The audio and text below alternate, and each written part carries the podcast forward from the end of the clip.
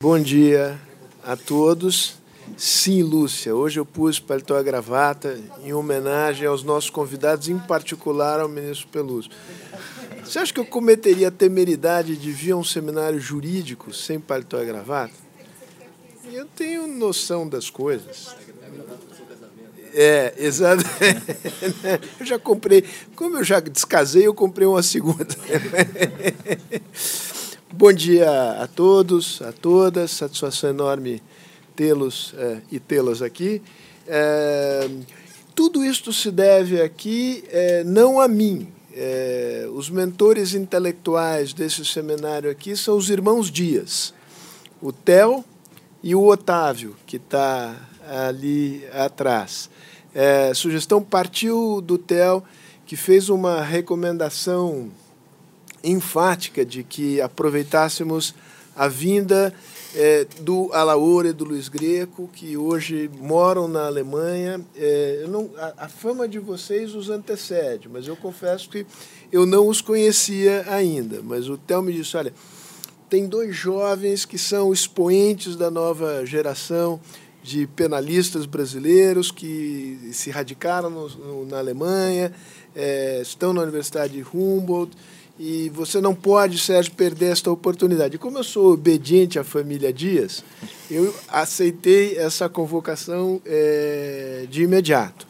E a partir, eh, enfim, desta, que foi a primeira mesa pensada para esse seminário, nós é, julgamos que era interessante, oportuno nesse momento, é, trazer ao debate o que nos tem mobilizado como país, talvez como nenhuma outra questão nos últimos é, quatro anos, né? que é o tema é, da, da corrupção, do combate é, à corrupção, na sua relação com a política. Isso é o, o, o a política aqui é o pano de fundo, né? não, não é o que está em, em primeiro plano é, porque seria alargar demais essa nossa uh, conversa. A pergunta está expressa no título. Né? É, que, que mudanças essa, esse processo que nós estamos vivendo trouxe para o, o, o, direito penal, do ponto de vista dos seus paradigmas e da sua, e da sua aplicação? Né? E, e a ideia é fazer não apenas um balanço do que foram os últimos quatro anos, mas, digamos, projetar é, até onde é possível projetar o futuro no mundo em que vivemos, é, o que vem pela frente.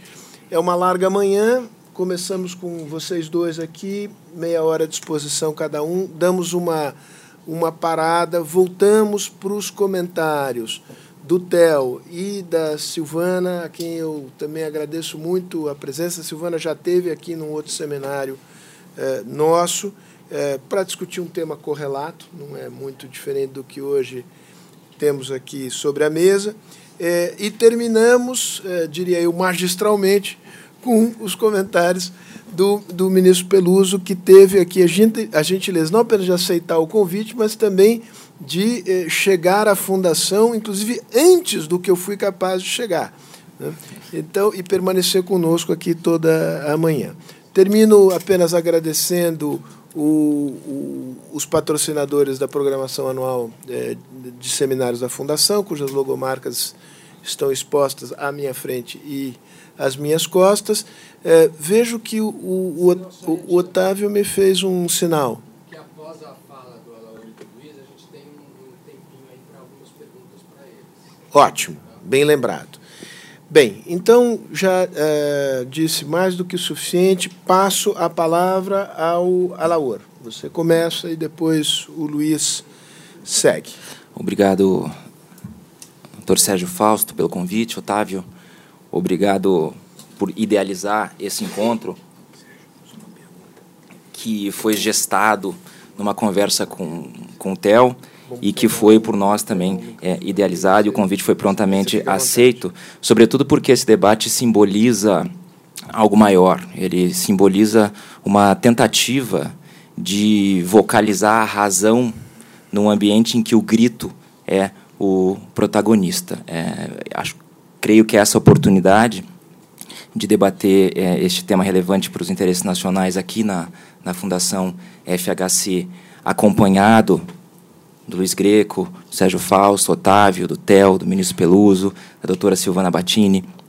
É uma oportunidade de tentar construir uma agenda propositiva relacionada ao tema da corrupção, sobretudo relacionada ao tema da corrupção política no Brasil. Bem, o meu tema é bastante amplo, a relação entre crime e política, e ela evidentemente não é nova. Todavia, nunca esteve tão candente como no, no Brasil atual. Eu quero, nesses 30 minutos que me, que, que me foram concedidos, é, defender uma tese. A tese de que o delito de corrupção no Brasil está sobrecarregado. Estabeleceu-se um verdadeiro fetiche pelo termo corrupção, e o que se compreende pelo termo corrupção não tem correspondência jurídica, não significa exatamente ao que os juristas entendem como corrupção. E tampouco significa, ah, corresponde ao que se entende por corrupção política. Eu quero, portanto, dizer que o de nosso delito, tal como ele foi construído em 1940 e permanece com a mesma formatação desde então, está sobrecarregado. Está também sobrecarregado porque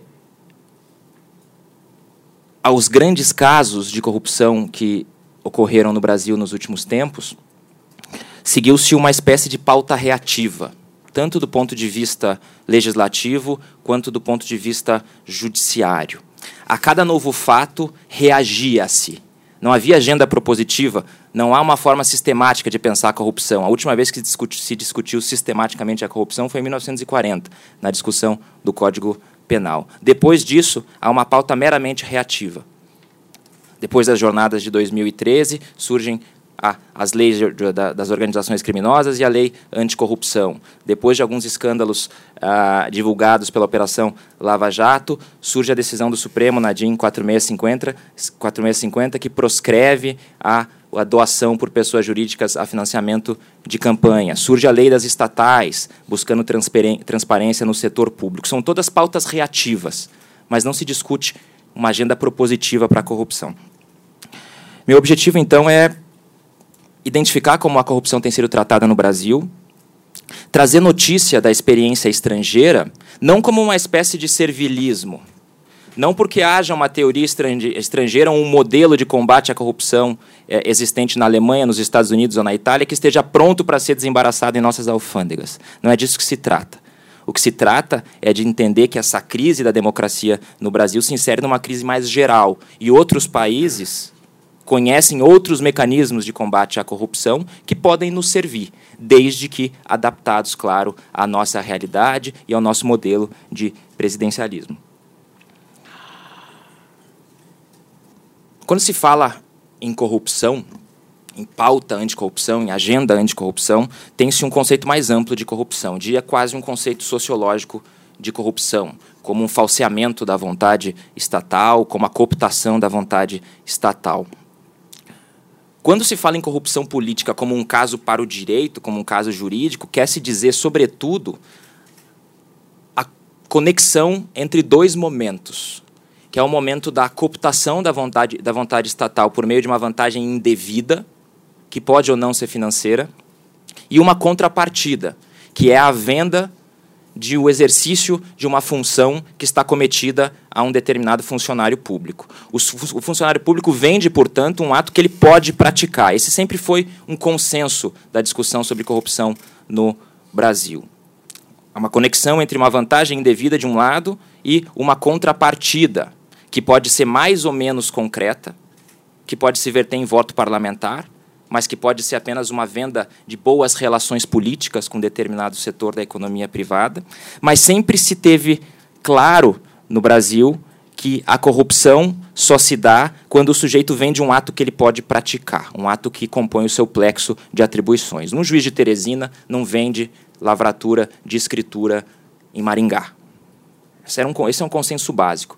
E eu quero dizer que quero defender essa tese de que o conteúdo do delito de corrupção, em face dessas pautas reativas, foi perdido. A corrupção foi, desde o, pelo menos como tal como interpretada pelo Supremo Tribunal Federal, foi perdendo conteúdo Desde o caso Collor, da ação penal 307, passando pela ação penal 470, o caso Mensalão, e chegando agora na Operação Lava Jato.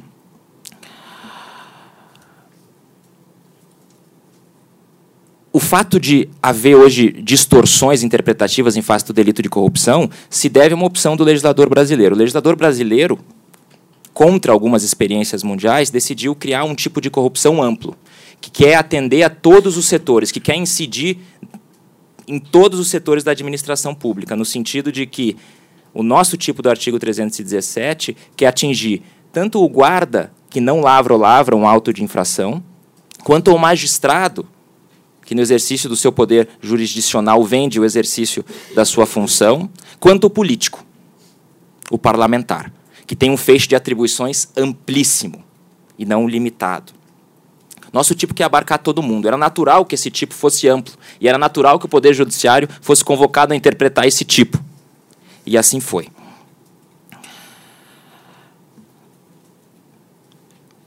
Ao interpretar esse tipo, me parece que há que se cuidar, há que, uma, há que se equilibrar uma balança difícil de ser equilibrada. De um lado, se a gente exige muito para considerar um caso de corrupção política como um caso é, de corrupção no sentido técnico, no sentido jurídico, corre-se o risco de dizer que corrupção é apenas aquela praticada pelos funcionários baixo da, baixos da administração pública. Só haveria corrupção se o sujeito mercadeja um ato de ofício concreto, o guarda da esquina que não lavra um auto de infração. E não é disso que se trata. Não se pode chegar a uma odiosa criminalização apenas dos funcionários baixos. O tipo de corrupção tem que poder ser aplicado, em tese também, tal como foi formatado pelo legislador brasileiro, para os políticos.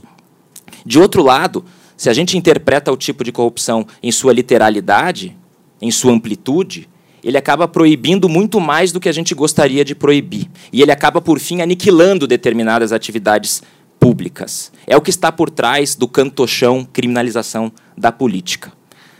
Essa expressão é circular, porque se trata exatamente de determinar qual é o limite entre crime e política. Não acho, então, que essa expressão criminalização da política contribua para o debate. Mas quando se diz que o tipo de corrupção não pode aniquilar uma atividade pública, é precisamente isso que se quer dizer. Basta utilizar um outro exemplo. Quando foram propostas as 10 medidas anticorrupção pelo Ministério Público Federal, discutiu-se após, na discussão, na tramitação legislativa do PL 4850, a introdução do chamado crime de hermenêutica, que não significava mais do que considerar a interpretação ostensivamente equivocada da lei como criminosa por parte dos magistrados. Os magistrados então reagiram dizendo que um tal tipo significaria criminalizar a magistratura, porque a atividade interpretativa é a atividade essencial do juiz. E o tipo de corrupção ou o tipo de abuso de autoridade não pode aniquilar uma função pública reconhecida pela Constituição, reconhecida pela lei. Também é assim na política. É preciso que interpretar o tipo de modo que ele não significa uma criminalização odiosa só de alguns funcionários baixos, mas que ele não aniquile a atividade política. A história da corrupção política recente, a interpretação do tipo de corrupção no Brasil é uma história, como eu já afirmei, de perda de conteúdo da corrupção. Há casos mais antigos, como o caso do IBAD e do IPES, que eram institutos que foram criados no contexto do governo João Goulart, em 1961, e que se prestavam, entre outras coisas, além de fazer propaganda antigovernista, a financiar a base de oposição, ou seja, a evitar que o governo João Goulart adquirisse governabilidade no parlamento àquela época. Houve uma CPI, houve uma discussão sobre o conceito de corrupção política àquela altura, mas esse conceito voltou à cena verdadeiramente no caso Collor, ação penal 307. Não se tratava de um caso de corrupção sistêmica, no caso do Collor. Haviam três havia três acusações é, sobre, por corrupção passiva, e àquela altura o Supremo Tribunal Federal resolveu interpretar o tipo de corrupção, esse tipo amplo, esse tipo que quer atingir todos os setores da administração pública, de maneira bastante estrita, especialmente para a corrupção política. E disse: ausente a identificação de um ato de ofício concreto que foi mercadejado pelo presidente da República à época, não se pode falar em corrupção. Ponto. Essa interpretação foi abandonada no caso da ação penal 470, na, no caso famoso caso mensalão. Ali, no mensalão, não se tratava mais de uma corrupção para enriquecimento pessoal. Se tratava de financiamento de campanha como método de cooptação e de garantia da coalizão. Se tratava de governabilidade. É algo diverso. A questão da concretude do ato de ofício, ou seja, saber se o que o sujeito precisa vender é um ato de ofício concreto ou é um conjunto de atos, não se colocou tanto no mensalão, porque o que se vendia eram votos parlamentares, e votos parlamentares são atos de ofício por excelência do parlamentar. De modo que essa questão nem se colocava nesses termos. Ainda assim, o Supremo Tribunal Federal abandona a jurisprudência da ação penal 307 e flexibiliza um pouco a contrapartida na corrupção política e diz: não é necessária a identificação de um ato de ofício concreto, basta um chamado ato de ofício em potencial, o que me parece teoricamente correto. Mas aqui o tipo de corrupção então perde um pouquinho do seu conteúdo se comparado ao caso Collor. Entre os dois casos, há uma similitude. O palco do pugilato jurídico que se estabeleceu era o Supremo Tribunal Federal. O que não ocorre mais com a Operação Lava Jato, que pulverizou as interpretações sobre o tipo de corrupção. Não há mais um palco só na interpretação do tipo de corrupção, há vários. A discussão é altamente fragmentada. E nos casos anteriores havia o, Supremo Tribunal Federal como centro da discussão. Na Operação Lava Jato, o estratagema que se dá colocou uma dificuldade bastante grande diante de nós. Não se tratava mais aqui de compra de governabilidade, não se tratava mais aqui de um método de criar coalizão. Se tratava basicamente de garantir a sustentação política de determinadas pessoas em determinadas empresas estatais. Em última análise, tratava-se de compra de boas relações políticas, um tema que foi debatido em todo o mundo. Na Alemanha houve um debate intenso na década de 90 sobre se a mera compra de boas relações políticas poderia ser corrupção. Aqui, portanto, não havia um ato de enriquecimento pessoal, não diretamente. O método de cooptação era financiamento de campanha. E a contrapartida não era voto parlamentar era a manutenção de determinadas pessoas em determinadas empresas estatais. Aquele velho consenso que se tinha sobre corrupção, de que o sujeito só pode vender o que ele possui, ou seja, que eu só posso vender um ato que compõe o meu plexo de atribuições como funcionário público, se esvai. É evidente que não eram todos os parlamentares que podiam nomear ou manter determinada pessoa em determinada empresa estatal. Será uma competência atribuída à Casa Civil, à presidência da República e depois implementada pelo Conselho de Administração da, da estatal em questão. Os parlamentares da base não vendiam, portanto, algo que eles, um poder que eles possuíssem. Eles vendiam um auxílio na sustentação política. E aqui o tipo de corrupção perde seu último conteúdo, que era essa ideia de que o sujeito só pode vender o que ele possui. No meio desse turbilhão surge o que eu chamei no começo de pauta reativa. A timidez legislativa anterior, ou seja, ao marasmo legislativo que se deu desde 1940 até 2013, mais ou menos, no tipo de corrupção, seguiu-se um caudal regulatório. Em 2013, Lei de Organizações Criminosas e a lei anticorrupção. Logo depois da decisão já citada do Supremo, a lei de empresas estatais, criando uma espécie de caos legislativo para tratar a corrupção. E o tipo permanece o mesmo. Em face dessa agenda reativa, não foi possível pensar o todo, não foi possível adquirir uma visão mais ampla dos acontecimentos. E o que eu me proponho a sugerir como debate, para o debate que vai certamente se seguir, é expor algumas outras possibilidades de tratamento da corrupção política e atentar para algumas especificidades da atividade política, que deve ser levada em conta no momento de ou criminalizar autonomamente a corrupção política, o que é uma possibilidade, ou no momento de interpretar o nosso tipo penal amplo do artigo 317. Em várias ordens jurídicas, o político não é um funcionário público. É o caso da Alemanha, é o caso da Áustria e há outros, outros exemplos. Essa tentativa de especificação da corrupção, que é uma tendência mundial, a corrupção tem cada vez mais sido setorizada. Fala-se em corrupção na saúde, em corrupção no esporte, em corrupção privada e em corrupção na política. Esse modelo de um tipo amplo que atinge todas as formas de, de corrupção parece ser um modelo ultrapassado. Mas as formas de enfrentamento da corrupção política exigem uma outra agenda, que provavelmente passa também por um novo crime, por um novo tipo penal.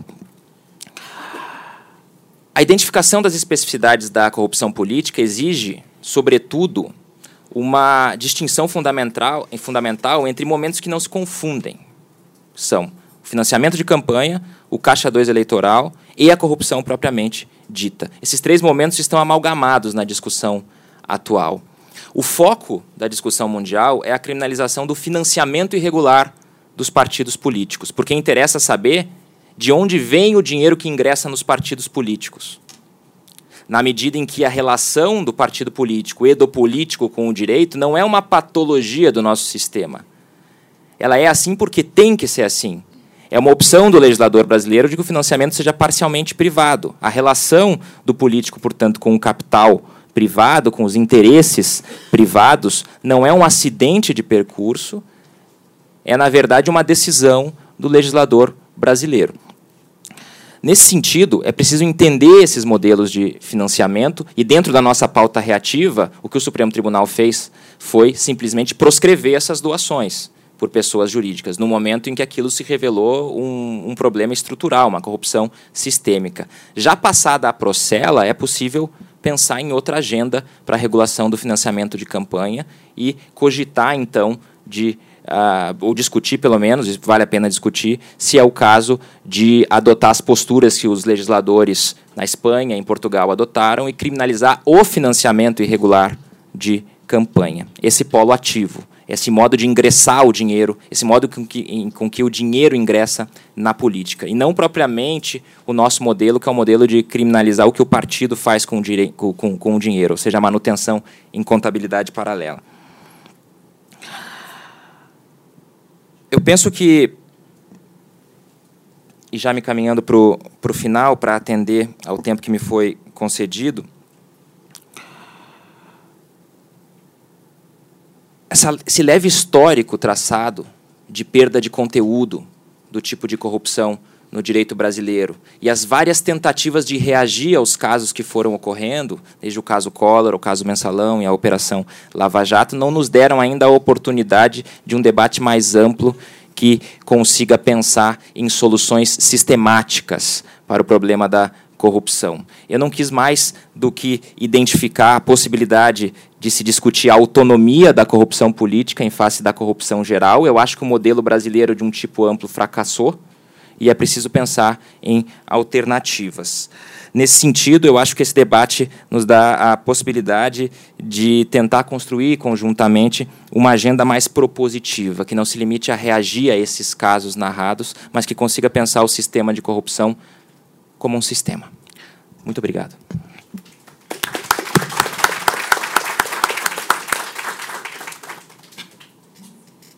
Luiz.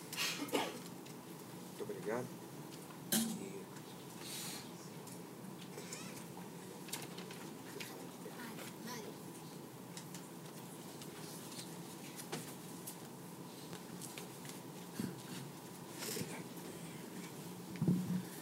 Eu Cumprimento a... Obrigado. Sim. Cumprimento a todos os presentes. É uma, uma grande alegria estar aqui na Fundação Fernando Henrique Cardoso. Funcionando o microfone? Sim. Tem que falar um pouco mais próximo da, da boca. Eu gosto de falar em pé. Se eu falo sentado, eu começo a sentir sono. Se eu começo a sentir sono, vocês todos vão sentir sono também. Então, bem, eu muito feliz de hoje vir aqui à Fundação Fernando Henrique Cardoso. Eu fico especialmente feliz pelo, pela alegria de ver rever vários amigos. eu não vou mencioná-los todos por nome para não correr o risco de deixar de mencionar alguém, mas se sintam todos também cumprimentados e, e agradecidos. E tenho que mencionar nominalmente, sim, o, o amigo Teodomiro Dias, o Otávio Dias, o amigo que acabei de fazer, o Sérgio Fausto, e principalmente também as duas pessoas com quem eu tenho a honra de compartilhar essa, essa manhã, além do, do Alaor, claro, a Ilana e o ministro Peluso. É uma alegria estar a falar ao lado de pessoas tão ilustres. E me foi dada a pauta de falar sobre o combate à corrupção, e isso é um tema bastante amplo, e eu pensei que no, no momento em que nós nos encontramos, talvez a melhor forma de recortar esse tema para tentar iluminar o tema de um outro aspecto, o aspecto processual, o Alaô falou do aspecto material, era recorrer ao projeto de lei anticrime do ministro Sérgio Moro e que é um projeto que está pautado principalmente pelo combate à criminalidade violenta de um lado, é a corrupção do outro. E as medidas negociadas que de que eu vou falar na próxima na próxima meia hora são medidas que estão pensadas, é verdade, menos para criminalidade violenta e mais para problemas de corrupção. Por quê? Pela razão de que a corrupção apresenta uma natureza, vamos dizer assim, colusiva. Alguns criminólogos antigos manejavam a categoria do crime sem vítima. crime, como se sabe da criminologia, a maneira pela qual o Estado toma conhecimento de um delito, a maneira, o pontapé inicial para a persecução penal de qualquer delito costuma ser uma denúncia da vítima. E na corrupção, todos os envolvidos, em princípio, estão de acordo. Então você tem um problema aqui de iniciar persecução penal, e isso é uma razão para se pensar que a, a persecução penal tradicional, que começa com a chamada notícia crimes, que vem de uma notícia em geral da vítima, que essa tradicional concepção tem de ser modificada, especialmente para dar conta desses delitos de uma natureza mais colusiva. E é disso que eu vou tratar, então. Eu vou tentar, nessa meia hora de que eu disponho, não ser tão técnico, mas é claro que isso vai ser, em alguma medida, inevitável. Eu vou proceder em três etapas. Viu? Temos um probleminha aqui, com... mas tudo bem, aqui embaixo só está escrito conclusão. Então, não. Ah, aquela, ali aparece, exatamente. Eu vou proceder, na verdade, em três etapas. Na primeira, eu vou falar um pouco, para situar todo mundo, na concepção tradicional de processo no Brasil. A concepção com, que eu aprendi quando eu estudava processo penal há, meus, há uns, mais ou menos 20 anos atrás. E depois eu vou descrever, também de forma bastante sucinta, as duas principais modificações desse projeto de lei anticrime. A primeira delas é o chamado acordo de não persecução e a segunda delas é o acordo para aplicação imediata de pena privativa de liberdade, essa que vai ser a grande diferença, a grande inovação da, da, desse projeto. E isso tudo eu pretendo fazer de forma bastante rápida para chegar aqui, que vai ser o cerne da minha reflexão, e perguntar em que medida essas inovações são legitimáveis, em que medida elas são, elas são algo, algo bom. Agora que eu percebo, estava com essa luz no rosto, isso estava me incomodando. E vou ter que ficar um pouquinho mais para o lado, então. E é, a, o ponto 5 ficaria para uma outra oportunidade ou para discussão. Eu não vou entrar nos detalhes da, da, das propostas da lei anticrime. Bem, vamos começar, então, com a concepção tradicional. Opa, isso PowerPoint, como vocês veem, tem alguns probleminhas. Mas aqui, na concepção tradicional, eu vou tentar caracterizar o processo penal brasileiro tradicional com base principalmente em duas ideias, que hoje não são mais tão aceitas na doutrina e sofreram várias relativizações já também no plano normativo. Mas essas ideias eu acho que são o ponto de partida para a gente entender onde e de que medida a gente está se distanciando delas com as inovações do projeto de lei anticrime. A primeira dessas ideias é a ideia do princípio da verdade real ou material. É uma ideia que era introduzida nos manuais de direito processual penal da minha época, com, em geral, por oposição à ideia de verdade formal do processo civil e hoje ela se encontra um pouco desacreditada na doutrina do processo penal brasileiro, mas eu creio que esse caminho que a doutrina do processo penal brasileiro tem traçado nos últimos anos não talvez não tenha sido o caminho mais correto. Mas o que nos interessa aqui é só deixar claro o seguinte, que no processo civil, se o devedor que é acionado não concorda, não discorda daquilo que afirma o credor ou quem o acionou, o demandante, simplesmente se considera verdadeiro aquilo que o credor ou demandante afirmou. No processo penal, a situação não é assim. Isso já está esclarecido no próprio Código. A confissão não torna verdadeiros automaticamente os fatos confessados. O juiz sempre tem que averiguar se existe um conteúdo de verdade nesses fatos. O processo penal não está à disposição dos envolvidos. Ele precisa chegar ao que realmente ocorreu para que com isso se justifique a pena. Essa é uma das ideias que, como eu disse, não é mais aceita de forma unânime, mas me parece importante assentá-la para que nós possamos nos situar.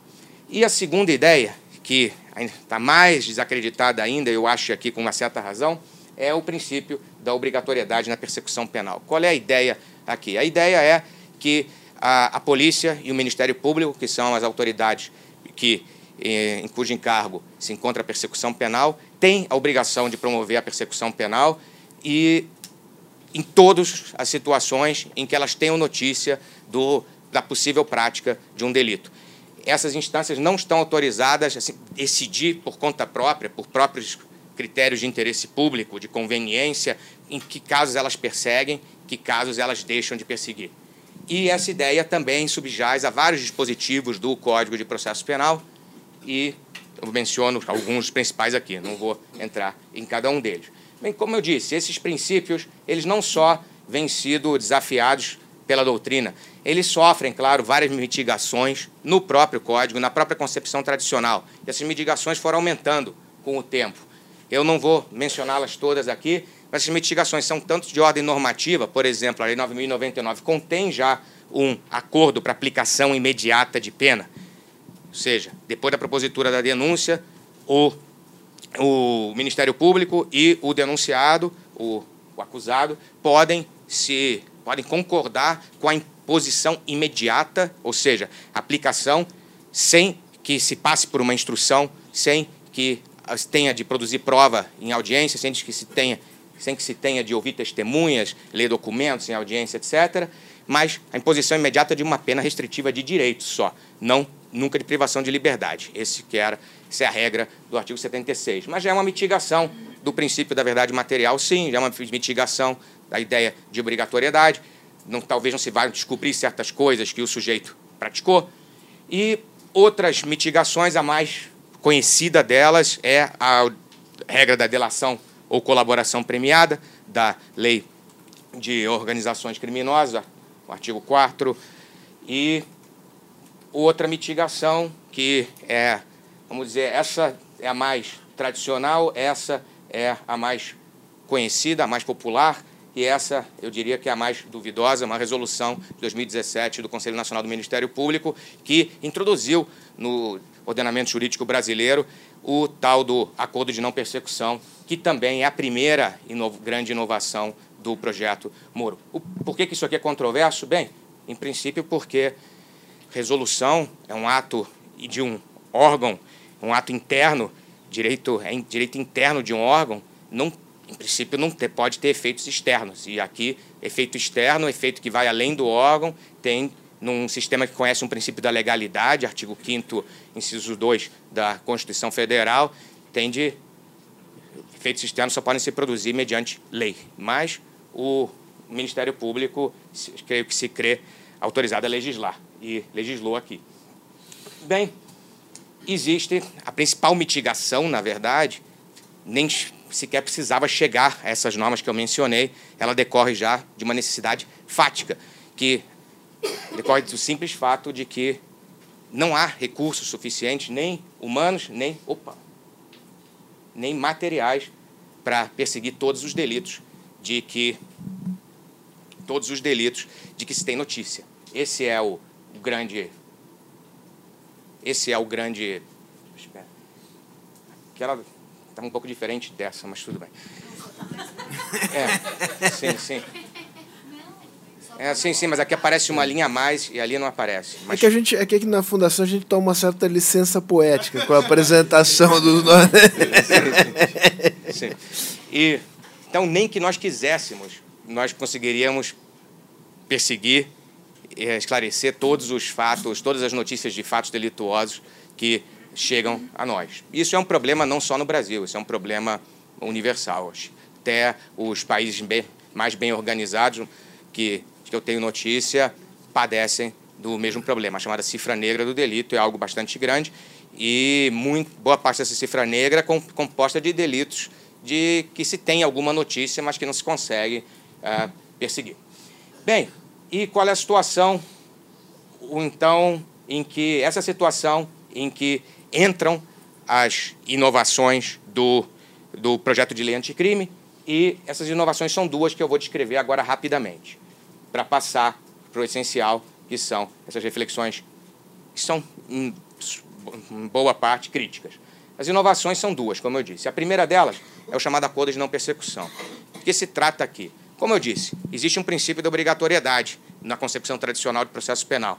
Se a polícia tem notícia de um delito, tem de instaurar um inquérito e depois passar ao Ministério Público, que, em princípio, tem até de propor a ação penal, a chamada denúncia. Se ele não quiser propor essa ação penal, ele tem de passar isso para o juiz, requerer o arquivamento e o juiz arquiva.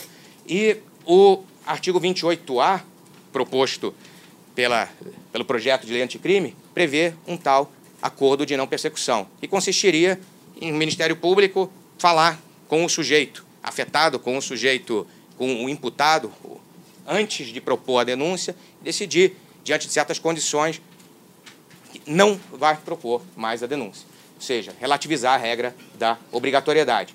Os requisitos que o projeto prevê, que a pena mínima seja inferior a quatro anos, que o crime não seja praticado com violência ou grave ameaça à pessoa, daí porque se trata de uma medida realmente pensada para fatos, esse contexto também de corrupção, e não se trata aqui de roubo, e o acordo pressupõe também uma confissão formal e circunstanciada e mais uma série de outros requisitos que aqui não interessam. Praticamente todos esses requisitos já se encontram na resolução do Conselho Nacional do Ministério Público que eu acabei de mencionar.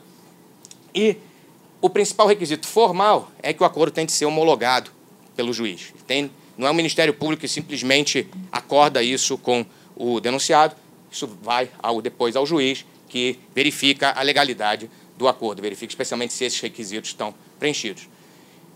A segunda medida é o tal do acordo de aplicação imediata de pena. E essa é a mais polêmica, com razão. Muitos estão falando, estão dizendo que isso é a introdução do plea bargain americano no direito penal brasileiro.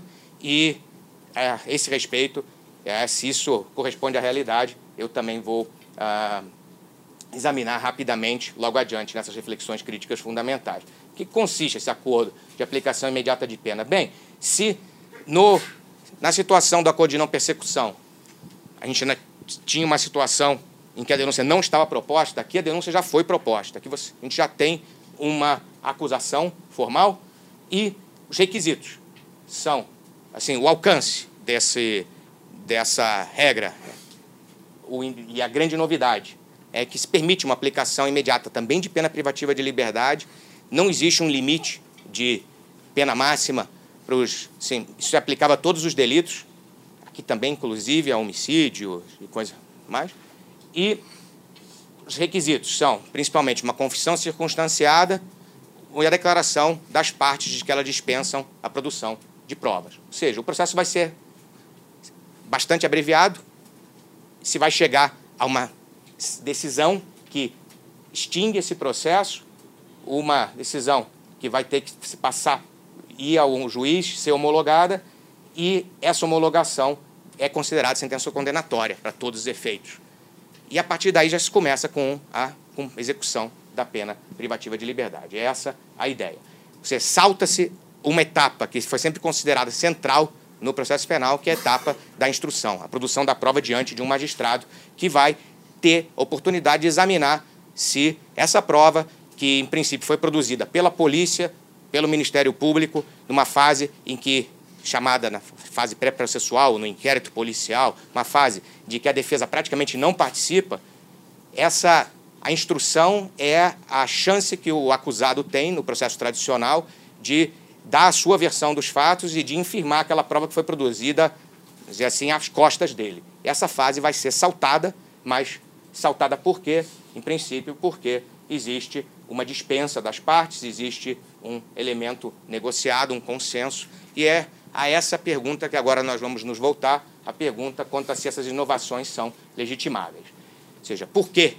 Que argumentos nós podemos dar em favor dessas inovações, em que medida elas são algo positivo ou negativo? Essa valoração que me interessa mais. Bem, aqui a gente esbarra numa primeira dificuldade, que o projeto de lei anticrime, uma dificuldade foi apontada pelo Alaor a mais algumas das suas falas, dificuldade que o projeto de lei anticrime não contém uma exposição de motivos. É um projeto de lei que, estranhamente, simplesmente enumera as inovações que ele propõe, mas não justifica nenhuma delas. Então, nós temos de mais ou menos reconstruir essas as possíveis fundamentações um pouco lendo uma entrevista de alguém ou com um esforço de raciocínio próprio. E é isso que eu vou fazer. Bem, o argumento que me parece mais natural para tentar justificar essas medidas é o argumento da eficiência da persecução penal. A ideia é a persecução penal não está funcionando, especialmente nesses delitos. Eu comecei a palestra falando da natureza colusiva da corrupção e ou se modifica alguma coisa ou a situação de impunidade vai continuar. Mais ou menos esse é o argumento, bem grosseiro. O que dizer esse argumento? Eu acho que o essencial, eu tenho duas objeções. A primeira delas é bastante ela é simples, mas ela é complicada de explicar, eu não tenho muito tempo, então o que mais me importa é a segunda objeção que a pena não se legitima apenas pela eficiência. Eu não tenho como elaborar muito esse argumento, mas a ideia por trás desse argumento é a seguinte: se a pena se justificasse apenas pela eficiência, a gente podia até punir pessoas inocentes em situações em que isso conviesse, pessoas que nós sabemos inocentes, apenas tem de se justificar por algo mais, e o que é esse algo mais? A isso eu já vou chegar. Mas é algo como culpa, culpabilidade e também, claro, uma pessoa culpável tem que ser verdadeiramente culpável, e daí também decorre uma exigência de verdade para justificar uma pena. Bem, então, o argumento da eficiência, claro, ninguém quer um direito penal ineficiente, mas eficiência só não basta, precisa de um argumento a mais. Onde pode se encontrar esse outro argumento?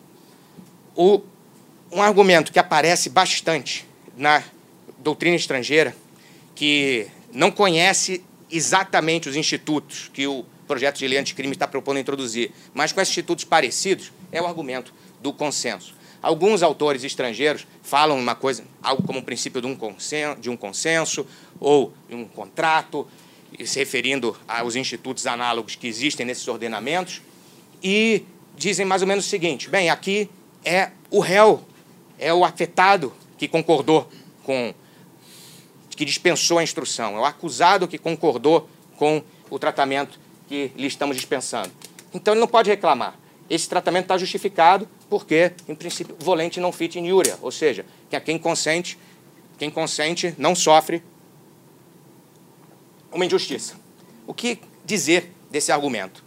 Me parece que a objeção mais natural a esse argumento é uma objeção que já deve ter ocorrido a vários dos presentes ao ouvir o argumento, é a objeção de que o processo penal, que o consenso pode justificar algo num contexto em que ele seja real, em que ele seja voluntário. Mas no contexto do processo penal, você não vai ter uma real voluntariedade. Concretamente, o processo penal seria algo estruturalmente coativo, ninguém pediu para ser investigado, ninguém pediu para ser denunciado, a pessoa se encontra diante daquela situação e se encontra coagida com uma proposta se encontra diante de uma proposta que, se ela recusar, ela vai sofrer uma pena muito maior. Então, esses autores dizem, os autores que mais veementemente manejam essa crítica é o meu professor Schunemann, que falta voluntariedade aqui para que se possa recorrer a um consenso. Um consenso só justifica quando ele é voluntário. Eu não estou de todo convencido do acerto dessa objeção, porque a verdade é que há uma voluntariedade perfeita nós não temos em, temos em pouquíssimas situações da vida. Para dar um exemplo bastante grosseiro, se eu estiver com muita fome e me encontrar diante de um bar e comprar um sanduíche, e eu não posso depois anular esse contrato dizendo que eu tinha muita fome e eu não tinha opção, senão ia ficar sofrendo mais alguns minutos, algumas horas, até encontrar o próximo bar, o próximo, para comprar o próximo sanduíche. O fato de que as nossas decisões não sejam completamente livres, sejam tomadas sob pressão, não significa necessariamente que elas não nos vinculam ou que elas não, não obrigam. O problema, claro, a falta de voluntariedade, me parece que descreve mais um caso limite do que o caso tem uns oito minutos? Não, você tem, não, você tem mais tempo. Você tem mais. É, eu estava tentando. Oito minutos. Isso, né? A gente mora na Alemanha, fica desse jeito. Eu estava tentando ligar o, ligar o cronômetro enquanto falou falar, o celular é novo, aí estocou. Então, mas, tudo bem. Então, oito minutos eu consigo terminar. Bem, o problema da, da voluntariedade, como eu estava dizendo, se refere mais a um caso, a um caso limite casos que ocorrem no processo americano, como em que, em que o Ministério Público propõe, diz, aqui o resultado dessa audiência pode ser a pena de morte, nós vamos propor a pedir a pena de morte, mas você tem a opção de aceitar a sua culpa, de se declarar culpável, culpado e com isso fica com uma pena de cinco anos. Esses casos me parecem são casos que afetam a voluntariedade. Mas quando a diferença entre a pena proposta e a pena aceita não é muito grande, eu não sei se essa voluntariedade realmente está afetada. Bem, a objeção mais profunda, que eu acho que é a que realmente atinge de frente à ideia de consenso, é outra. E é a objeção é, na verdade, são duas. A primeira é a de que permitir uma mitigação da pena pelo, pela renúncia ao direito de se defender numa audiência, de produzir prova, etc., que é o que o tratado de, desculpa, o acordo de, de execução de aplicação imediata de pena prevê, é, no fundo, punir aquele que exerce esse direito. É, no fundo, você não está só diminuindo a pena de quem renuncia ao direito, você está indiretamente dizendo que quem exerce esse direito vai receber uma pena maior. Esse me parece um grande problema. Mas existe um problema ainda mais fundamental, que é o problema de que o consenso conflita com a própria ideia de pena. Eu não tenho como elaborar muito esse argumento, porque agora só devo ter seis minutos. Mas. A mesa, a mesa é generosa. Ah, né? bom 30 saber. segundos a mais. Muito obrigado. O... A pena não se justifica só porque alguém concorda com ela. Existem casos que não são casos inventados, são casos da jurisprudência alemã, de um sujeito. Existe um caso de um sujeito que, que queria se ver preso. Então, ele se acusa de um delito, acho que ele queria dormir na, na prisão, gostava da comida, gostava da, do, do quarto, não sei. Mas ele queria dormir na prisão. Então, ele se acusa de ter cometido um delito e vai preso. E depois se descobre isso, ele é processado por um delito de, de falsa denúncia, falsa comunicação de crime. Tem até a discussão se isso não é um estelionato contra o Estado. Então, eu quero dizer, o fato de alguém concordar com uma pena não a torna legitimável é o que torna a pena legitimável por alguma razão que eu já vou elaborar, tem de ser a ideia de que alguém realmente fez algo que o faz culpável. E por que isso? Porque dentro do, da ideia de pena, um argumento um pouco essencialista, um pouco passível, talvez, de ser desafiado, mas a gente pode discutir isso mais detidamente, apesar de que isso nos leva também, nos distancia um pouquinho do tema central o, a pena declara, quando a gente diz alguém está sendo castigado, alguém está sendo punido, a pergunta que surge é sempre por quê? Afirmar que algo é uma pena e não é só um, um sofrimento significa ao mesmo tempo dizer que alguém está pagando por alguma coisa. Ou seja, a pena contém nela mesma uma declaração de que algo foi feito e esse algo que foi feito justifica o sofrimento, justifica a sanção. Pena tem, então, um conteúdo de verdade, ela afirma alguma coisa. No momento em que se impõe uma pena por algo que uma pessoa não fez, se tem também sempre uma mentira. E esse é um problema fundamental, porque o Estado não pode mentir. E em razão disso, também não se tem como escapar da ideia de verdade no processo penal. A doutrina brasileira ridiculariza hoje a verdade e eu me pergunto, então, se eles perceberam, se os autores que ridicularizam a ideia de verdade perceberam que agora, diante dessas medidas, dessas propostas consensuais, eles perderam qualquer possibilidade de formular uma crítica fundada a essas propostas. Mas eu não vou elaborar isso tanto, só o que me interessa aqui ainda é deixar claro que, como eu disse, será que o acordo de aplicação imediata de pena já existia também na Lei 9.099 de 95, ou seja, há mais de 20 anos. Será que o que eu estou dizendo não se refere também a esse acordo? Não teria que tornar, considerar ilegítimo também o acordo que eu mencionei lá atrás? Diria, a rigor, talvez sim, mas ainda assim existe uma diferença fundamental entre esse acordo antigo e o acordo novo que agora se propõe, que agora se trata de privação de liberdade. E a privação de liberdade, ela tem uma outra qualidade, ela é pena de verdade. Enquanto um, uma pena privativa de direitos, ela é chamada de pena, mas o Estado muitas vezes prevê a mesma sanção, a mesma privação de direitos fora do direito penal e ninguém tem nenhum problema com isso. A multa pecuniária, todo mundo que já estacionou no lugar proibido, passou um pouquinho do limite de velocidade, já pagou e não foi com base numa sentença de um juiz, foi com base num ato administrativo. Agora, uma privação de liberdade por cometer um erro, isso é necessariamente uma pena. Esse que é o problema fundamental, me parece. Impor uma, algo que é uma pena de verdade sem garantir a verdade dessa que legitimaria a imposição dessa pena de verdade. Esse é o problema. E com isso, eu vou saltar vários dos próximos pontos que não interessam tanto. Eu só quero falar algumas coisas sobre o processo americano.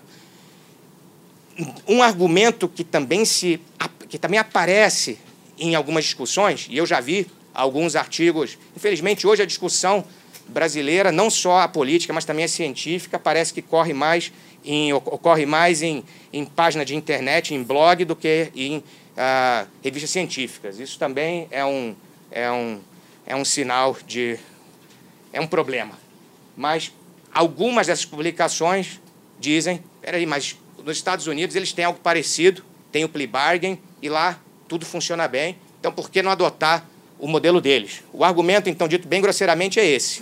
Se é, algo é bom para os Estados Unidos, eles têm, então isso é bom para o Brasil também. E o que dizer desse argumento? Bem, o argumento é desafiável em vários planos, em vários níveis. Sim, isso é quase que uma caricatura do argumento, mas eu diria que tem mais de verdade nessa caricatura do que de caricatura mesmo. E o, o argumento é vulnerável em várias dimensões. primeira delas, em geral, quando se fala em plea bargain, nem se descreve de que, que se trata.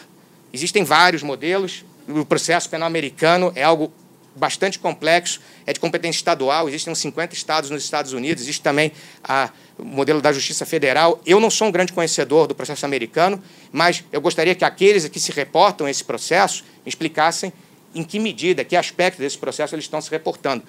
Isso é um, um sério problema que existe na discussão brasileira, e não digo só na discussão política, também na discussão científica. Tomar emprestado uma palavra que soa bem, especialmente uma palavra de língua estrangeira, plea bargain agora, outra foi a cegueira deliberada, mais atrás foi o domínio do fato. Se toma emprestado essa palavra, se coloca a palavra na mesa e quem escuta a palavra pela primeira vez e não sabe o que ela significa, esse é o. É, fica com medo de dizer que é ignorante, então concorda. É um pouco isso que. É um artifício retórico que é usado nessa discussão e que, e que que não contribui para a racionalidade dela. Mas o problema mais fundamental é outro, e eu vou passar a. a o problema mais fundamental, me parece, que está aqui no fato de que o processo americano, de certa forma, em alguns aspectos, parece ser mais garantista que o processo brasileiro. Parece. Eles têm moralidade de verdade. Ou seja, no Brasil, o, o juiz tem de produzir alguma prova em audiência, mas ele pode levar em conta a prova do inquérito. Ele só não pode só levar em conta a prova do inquérito. No processo americano, os julgadores levam em conta só a prova produzida na audiência. Eles não sabem do inquérito. O processo é verdadeiramente oral, enquanto o processo brasileiro é um processo predominantemente escrito. Eles têm várias outras regras que tornam a absolvição não algo remoto, eu não sei exatamente qual a percentagem de absorvições no Brasil. Me disseram que no site do CNJ existe uma estatística. Eu procurei essa estatística, não encontrei. Na Alemanha a gente encontra essas estatísticas muito facilmente. Aqui, se as estatísticas existem, elas não são fáceis de encontrar. Mas eu sei que o processo americano parece que até final da década de 90, coisa assim, tinha uns 30% de absolvição na audiência e hoje está o fator é mais ou menos de 10%, o que é um relativamente um fator relativamente alto. Na Alemanha, os números eu conheço, você tem 3% de sentenças absolutórias, mais ou menos. 97% dos casos que chegam à audiência terminam em condenação. Então, o processo americano dá ao acusado, de certa forma, uma possibilidade de se salvar, uma possibilidade de absolvição, e com isso também faz com que ele, ele tenha algo para entregar ao Ministério Público, ele tem alguma maneira de negociar com o Ministério Público. Eu não sei se o processo brasileiro é assim. Mas também essas garantias todas que eu mencionei aqui têm um lado oposto, que como o acusado no processo americano pode talvez impedir a sua condenação de uma maneira que ele não consegue fazer na Alemanha, por exemplo, muito provavelmente no Brasil ele também não consegue, o plea bargain opera no processo americano como um verdadeiro plano B. É um plea bargain que garante que o processo americano vai chegar a condenações. E isso é algo que, por mais garantista que nós queiramos ser, nós não podemos esquecer que um processo tem que garantir condenação dos culpados também. Não de todos, mas de um número suficiente. E se ele não garantir essas condenações pela via reta, ele vai garantir por uma via oblíqua. E o que o processo americano faz é garantir essas condenações por uma via oblíqua, forçando as pessoas a renunciar aos direitos que elas têm. E o plea bargaining funciona assim. Como e então, eu não sei se o processo americano é o lugar para se olhar. 90% dos acusados no processo americano não 90% dos processos não passam por esses direitos todos que eu mencionei. São resolvidos pelo plea bargain, de forma que nos Estados Unidos é possível se introduzir os direitos mais, mais promissores que se queiram, porque eles não vão ser ter realidade, eles só vão servir de massa para uma negociação de um plea bargain que vai chegar à condenação e a possível prisão do envolvido. Bem, então, eu diria, não me pa parece que é algo bom olhar para os Estados Unidos, porque o processo deles não me parece ser um exemplo de um processo que funcione bem, tanto em, por considerações de eficiência, tanto também quanto por considerações de justiça, de garantir a punição apenas dos culpados. Bem, e com isso eu vou concluindo, só dizer, o acordo de não persecução não me parece tão problemático, porque um arquivamento, uma descontinuação do processo, não precisa de verdade, você não desemboca numa pena. Ele é legitimável, sim, e é especialmente urgente hoje ter isso regulado legalmente, porque a regulação que parece que hoje está sendo cumprida é uma regulação ilegal, fundada numa resolução de um órgão administrativo que se crê facultado a legislar. Mas o acordo de aplicação imediata da pena me parece problemático, como vocês viram, porque a gente tem a aplicação de uma pena de verdade sem uma verdade que a justifique. Esse é o problema.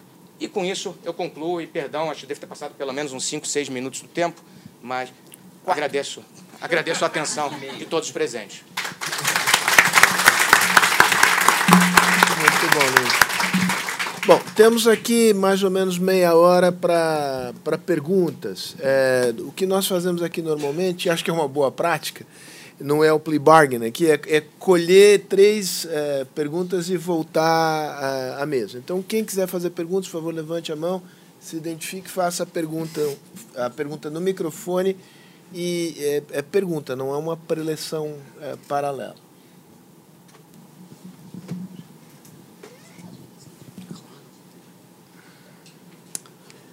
Bom dia a todos. Queria parabenizar os nossos palestrantes pelas falas excelentes. Meu nome é Pedro. Eu tenho uma pergunta é, para o Alaur, principalmente. Alaur, você fez uma divisão que eu achei muito interessante de casos de corrupção, falando de financiamento, de Caixa 2 e dos demais casos de corrupção, pensando numa lógica tradicional. Quando eu olho para o Watergate e para a origem do FCP e a Lei Anticorrupção Internacional Americana, parece que essas coisas não se separam. Né? A gente tem lá na origem remota do FCPA um caso escandaloso de financiamento de campanha e caixa 2 a partir do exterior. É, e quem trabalha com compliance aqui no Brasil e pega aquelas cláusulas terríveis, falando, ah, vamos obedecer ao FCPA, tem um conceito de public official, né, de funcionário público, extremamente alargado. Como você falou, a diferença é se o político ele vai ser ou não considerado funcionário público, mas também os candidatos a cargos públicos. Porque lá o juiz ele tem essa função política, mas aqui um candidato a cargo público é um concurseiro de colocar os concurseiros como agentes públicos em um contrato brasileiro, eu vou ter uma expansão gigante. Mas parece que a gente está caminhando para uma expansão que dificulta justamente fazer essa separação dos casos. E aí, e é uma provocação, eu realmente não tenho uma, opinião formada. O fato do nosso tipo de corrupção ser um tipo mais amplo, será que ele não é bom nesse contexto internacional? Será que essa setorização da corrupção ela acaba criando uma uma separação que é mais pedagógica do que correspondente à realidade? Será que eu consigo separar o financiamento de campanha da corrupção do dia a dia? Ou será que a empresa que está financiando a campanha ela já não está se preparando para depois manter um esquema de corrupção recorrente, né? a merenda, o cafezinho e todas as outras formas que a gente já conhece? Aqui. Obrigado queria só pontuar duas coisas para manifestação do, do, dos nossos colaboradores aqui e cumprimentar todos. Acho que é um grande encontro. Uh, um ponto que eu queria pontuar ao encontro do que ele vai dizendo, será que a regulamentação do lobby não é uma necessidade importante no Brasil, justamente em decorrência dessas questões uh, de campanha poderem serem diferenciadas dos tipos de colaboração? Porque me parece que, quando nós olhamos o âmbito da Operação Lava Jato, boa parte eh, daquilo que é sido denunciado como crime e que também, em contrapartida, é comunicado por parte daqueles que se defendem como criminalização da política, está nessa relação uh, que não é possível né, desligar do meio privado, entenda-se todos, todos os, uh, os ramos da sociedade, desde o ramo empresarial aos movimentos sociais, e do político. E isso poderia ser pacificado a partir da regulamentação do lobby no Brasil. E outro ponto que vai mais ao encontro da fala do professor Luiz Greco, eh, alguns pontos que eu queria levantar para sua reflexão. Primeiro, eh, seja no modelo que está sendo proposto no Brasil ou no modelo americano, não lhe parece que a ausência de qualquer sucumbência ao Ministério Público pelo resultado negativo de uma ação interfere bastante nessa, nessa questão da justiça? Porque o Ministério Público ele não tem qualquer sucumbência. Então, para ele não custa nada. Ou seja, eu tenho uma grande dificuldade aqui até no que diz respeito ao, ao conflito que vai na segunda colocação que eu coloco para você, quando você fala da questão do conteúdo da pena. Me parece que a pena, ela, por trás dela também está uma discussão de poder. Né? Quando o Ministério Público ele não tem qualquer sucumbência para o resultado da ação, isso, isso dinamiza muito mais o poder para o outro lado. E aí outros problemas que nós temos particularmente no Brasil. Por exemplo, a ausência de qualquer responsabilização por erros judiciais graves. Né? Eu, eu, costumo dizer que no Brasil hoje, se o direito fosse uma ciência, não tinha um prédio de pé hoje. Né? Uh, e a questão desse conflito que nós temos entre publicidade e publicização dos processos. Né? Porque nós temos hoje máquinas de roer reputações. Né? No Brasil, nós não temos, por exemplo, qualquer tipo de tipificação de publicidade opressiva. Quer dizer, nós temos uh, os órgãos oficiais, polícia e Ministério Público, de fato, utilizando a imprensa para interferir nas decisões judiciais. E isso não me parece nenhum modelo material de justiça. Eduardo, e aí a gente volta à mesa. Aqui. Bom, primeiro eu queria dizer que eu estou chocado com esse banho de racionalidade, eu não estou mais acostumado. E eu queria perguntar ao Alaor se eventualmente o único modo de interessar o Congresso numa lei mais dura sobre financiamento de campanha não seria eles imaginarem uma espécie de abolício crimes e que aí apaga todo o passado e libera geral. Ah, foi tão curtinha que eu me animei a fazer a minha também aqui. é, é, basicamente, é, é basicamente são duas. É, é você, é, Alauro, mencionou três momentos distintos. Né? é, a entrada do dinheiro no sistema, a contabilização do dinheiro, caixa 2 ou não caixa 2, é, digamos, e a contrapartida do, do, é, do financiamento. E diz que, no caso do, do Petrolão, é, havia mera compra de relações, de boas relações políticas. Ora, é, é, um pouco na linha do que ele mencionou, é, é difícil separar esses três momentos para arguir que você precisa de tipos penais é, muito específicos. Porque não se tratava de uma mera compra de relações, montou-se um sistema. Obviamente havia um sistema em que é, contra, desvio de recursos públicos é, em contratos com grandes empresas alimentavam o caixa dos, dos partidos, é, muitas vezes por vias formalmente legais, é, e isto retornava sobre a forma é, sob a forma de contratos privilegiados para aqueles que originaram esse processo injetando dinheiro no sistema. Então, é, é, é, claro que nem todo mundo tem culpa igual nesse processo, né? mas digamos, é, dá para falar em, em numa tipificação penal é, é, de, de, de, de, crimes que são, digamos, são, são crimes sistêmicos e não é mera compra de, de, de relação política. Aí realmente acho que você, é, é, é um understatement. Né? O, o, o depois, é, é, para você, Luiz, Ok, eu, eu, gostei da tua argumentação, mas and so what? Quer dizer, se não é isso, then what? Porque é, é do jeito que está, para falar um português bem claro, é, tá ruim, né? É ruim. Eu também, digamos, eu acho que o Ministério Público abusa com, com data máxima vênia. Acho que virou. Passamos dos limites aqui, né? Quer dizer, é, é, é, precisa dar um freio de arrumação. Mas o freio de arrumação não pode ser a volta ao passado. Porque a volta ao passado é um escândalo. Né? Acho que aí não há, não há exagero quando o ministro Barroso diz que aqui se conestou com uma delinquência do colarinho branco. Né? É, é, então, tudo bem, faz a crítica, mas diz qual é a alternativa. Porque ficar só na crítica, não, não vamos longe.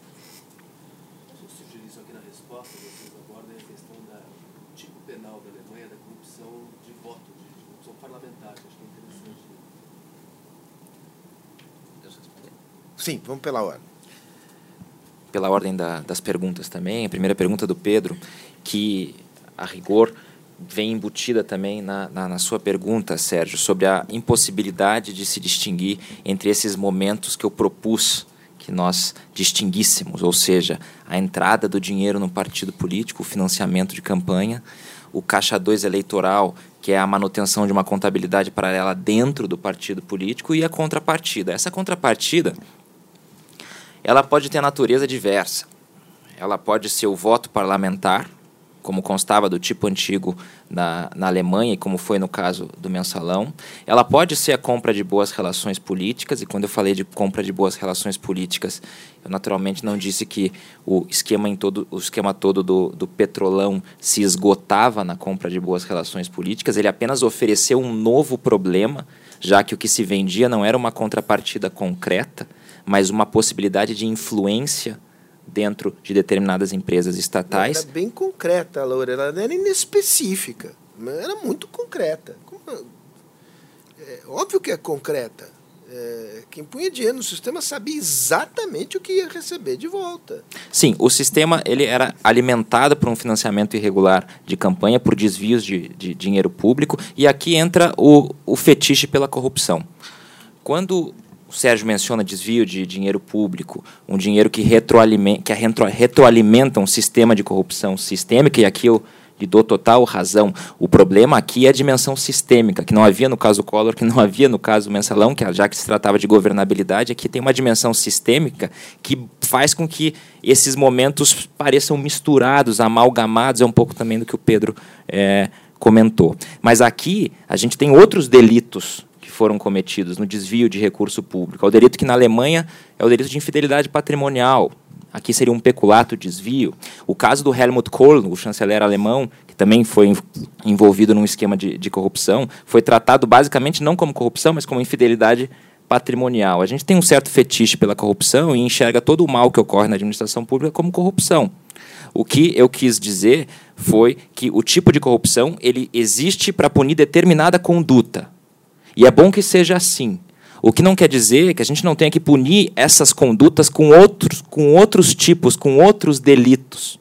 A forma de ingresso de dinheiro na política, por exemplo, a punição do financiamento irregular de campanhas, que é o modelo português, que é o modelo espanhol, um modelo que tem sido bastante divulgado, é um modelo que evita que esse dinheiro que circunda as as grandes empresas, as grandes corporações ingressem na política. Então ele criminaliza já o ingresso desse financiamento irregular, sem se perguntar pela contrapartida. Já esse ingresso é criminoso. O que a gente fez foi amalgamar esses momentos e alargar o tipo de corrupção. Talvez seja melhor chamar as coisas pelo nome. Tem um tipo de corrupção política, adiantando a, a sugestão do TEL, a Alemanha tem desde sempre o tipo de corrupção política, corrupção parlamentar, porque os parlamentares não são funcionários públicos, eles não podem praticar o delito de corrupção pública na Alemanha. E então tentou se identificar qual era o injusto que o parlamentar praticava no exercício da sua função. E até 94 se entendia que esse injusto era a venda do voto parlamentar. O parlamentar pode se relacionar com o setor privado, pode amealhar apoio, inclusive financeiro, permitido pela lei, no setor privado, mas ele não pode vender jamais o voto parlamentar dele. Aqui se situa, aqui se encontra o injusto da corrupção política. O que ocorre, o que circunda esse evento, venda do voto, venda de boas relações, venda de uma contrapartida, é também criminoso. Seja por realizar outros delitos, como a infidelidade patrimonial, entre nós, eventualmente, o peculato, crimes ligados a licitações, o que não quer dizer que todo esse evento possa ser considerado como um grande esquema de, esquema de corrupção no sentido jurídico. Ele o é no sentido sociológico. Quando se descreve esse fenômeno inteiro, ele é um fenômeno de corrupção sistêmica. O direito penal tem uma grande dificuldade de lidar com crises sistêmicas. A crise financeira nos mostrou isso em 2008, 2009. O direito penal vem a reboque da crise financeira, tentando punir individualmente sujeitos que conduziram os estados, os bancos, àquela crise. E ele tem uma grande dificuldade para isso. Eu penso que essa separação não é meramente didática. Esses fenômenos estão empiricamente interrelacionados, mas não necessariamente interrelacionados. É possível um caso de corrupção política sem financiamento irregular de partidos, com uma doação oficial de campanha, sem caixa 2, com contabilidade paralela, e ainda assim nós teríamos de dizer que é um caso de corrupção política. E é possível ter um financiamento irregular de campanha que se deve a outros motivos que não a corrupção política, como o anonimato do doador e outros motivos. Então, a separação desses momentos nos permite que a gente chame as coisas pelo nome e evite e evita também que a gente esgarce o já amplo tipo penal de corrupção no, no Brasil. A minha proposta caminha nesse sentido, não de diminuir acontecimentos, mas de chamá-los pelo nome. A corrupção política tem um injusto até mais grave do que a corrupção em geral, quando ela é realizada. Mas os pressupostos para a realização da corrupção política têm de ser outros. Ah, a pergunta do Eduardo, no que me toca, acho que é a questão do lobby, e o resto eu deixo para o Luiz há uma grande tentativa de regulamentação no lobby no Brasil e não de hoje, há muito tempo. O que se resgatou agora é um projeto de 2012 ou 2007, é, um projeto de 2007 que foi agora resgatado. Essa discussão existe naturalmente em, em outros países e aqui o que se quer discutir precisamente é o limite da captação da vontade política. É evidente que há uma relação uh, necessária entre interesses privados que são captados por um determinado político e vocalizados no, parla no parlamento. É exatamente isso que se quer. Que esse, então, inclusive existem as, as bancadas temáticas que agora ganharam um protagonismo bastante grande, que vivem, inclusive, da vocalização de interesses privados, de seus financiadores. Quem negaria que a bancada armamentista ou a bancada da bala, como se costuma dizer, é financiado pela indústria armamentista e vocaliza esses interesses no parlamento? E até aqui não se vê nenhum problema, porque essa é a atividade do parlamentar, vocalizar interesses privados no jogo do, do, do, parlamento. O problema existe quando, e aí a ideia do financiamento regular, quando a grana entra no jogo. Porque é natural que o parlamentar vocalize esses interesses. O lobby utiliza, se utiliza, pelo menos o lobby permitido, de outros métodos que não o método da vantagem indevida. O método do lobista é o método do convencimento por outros motivos. E aqui seria interessante pensar, é um caso interessante também julgado já pelo Supremo Tribunal Federal, é, em tentar distinguir alguns interesses que são generalizáveis e que podem ser, portanto, negociados no parlamento, e interesses exclusivos de determinado grupo ou de determinadas corporações. Isso ficou bastante evidente, eu trago só um exemplo para esclarecer esse, essa questão. Quando há um financiamento de campanha para que o determinado parlamentar vocalize esses interesses dentro do parlamento, até aqui não parece haver problema, desde que esses interesses beneficiem um setor inteiro da economia, por exemplo. No Brasil foi julgado o caso Gerdau, pelo Supremo Tribunal Federal, decisão do ministro Lewandowski, ao voto do ministro Fachin, em que esse aspecto é intuído. Aqui se tratava de uma discussão entre poder privado, naturalmente, e os relatores da determinada medida provisória, para beneficiar um determinado setor. E houve financiamento de campanha anterior. E aqui a pergunta é: pode o parlamentar, então, vocalizar esses interesses, que são interesses que beneficiam um setor inteiro da economia brasileira e não um grupo? ou não. Um autor da, da London School of Economics, o Jeremy Horder, escreveu um, um, livro agora interessante sobre corrupção política, em que ele defende um pouco a ideia de compra exclusiva de interesses e uma compra generalizável de interesses, quer dizer, um financiamento temático para financiar uma bancada temática, mas que atende a interesses generalizáveis na sociedade, e outros para atender interesses escusos, como a, a, a, a conquista de licitações em processos fraudados, esse necessariamente não é um objetivo generalizável. Mas uma medida provisória que atenda fiscalmente todo um setor e que estimule a economia talvez o seja. Como distinguir? É por isso que esse, a distinção entre os momentos, financiamento, caixa 2 e corrupção, permite justamente que a gente identifique o que está acontecendo. E muitas vezes o que vai acontecer é tudo. Como foi o caso. Financiamento irregular, caixa 2 eleitoral e corrupção política. Mas não necessariamente. Abolício crimes, caso do financiamento irregular. Essa discussão se deu, sobretudo, após a apresentação das 10 medidas. Quando as 10 medidas chegaram à, à Câmara dos Deputados e se verteram em PL 4850, iniciou-se uma discussão delirante sobre a anistia do Caixa 2 eleitoral. Essa discussão é delirante porque o Caixa 2 eleitoral, como tal, não é crime no Brasil. O Caixa 2 eleitoral é a manutenção de contabilidade paralela em partido político. A manutenção de contabilidade paralela no Brasil só é em si criminosa em instituição financeira, artigo 11 da 7492 de 86. O que é crime é a ocultação dessa conta, não a apresentação dessa conta à justiça eleitoral. Mas o que se protege aqui é a veracidade dos documentos eleitorais. Não tem nada a ver com corrupção. A mera manutenção não é, portanto, criminosa. Ela pode ser um ato preparatório de corrupção, ela pode ser um ato preparatório de lavagem de dinheiro, ou ela pode ser a própria lavagem de dinheiro. Mas não é ainda corrupção e não é um crime em si. Essa discussão ocupou o debate, foi felizmente abandonada. Caso houvesse a criminalização autônoma do financiamento irregular de campanhas, que me parece muito mais razoável do que a criminalização autônoma do caixa 2 eleitoral, tal como vem proposta também no projeto de lei anticrime do ministro da Justiça, e que agora foi dividido em alguns PLs. É, há um PL específico para a criminalização do caixa 2, o PL 881 de 2019. Caso houvesse a criminalização do financiamento irregular de campanha, e fosse distinguido, esses momentos fossem distinguidos, o financiamento, o caixa 2 e a corrupção, ninguém poderia alegar que a criminalização posterior apenas do financiamento irregular anistia, por exemplo, ou implica numa abolição crimes em face dos delitos de corrupção. Eis que o injusto dessas condutas são diversos. A corrupção subsiste sem o financiamento irregular de campanha. Ela não precisa dele.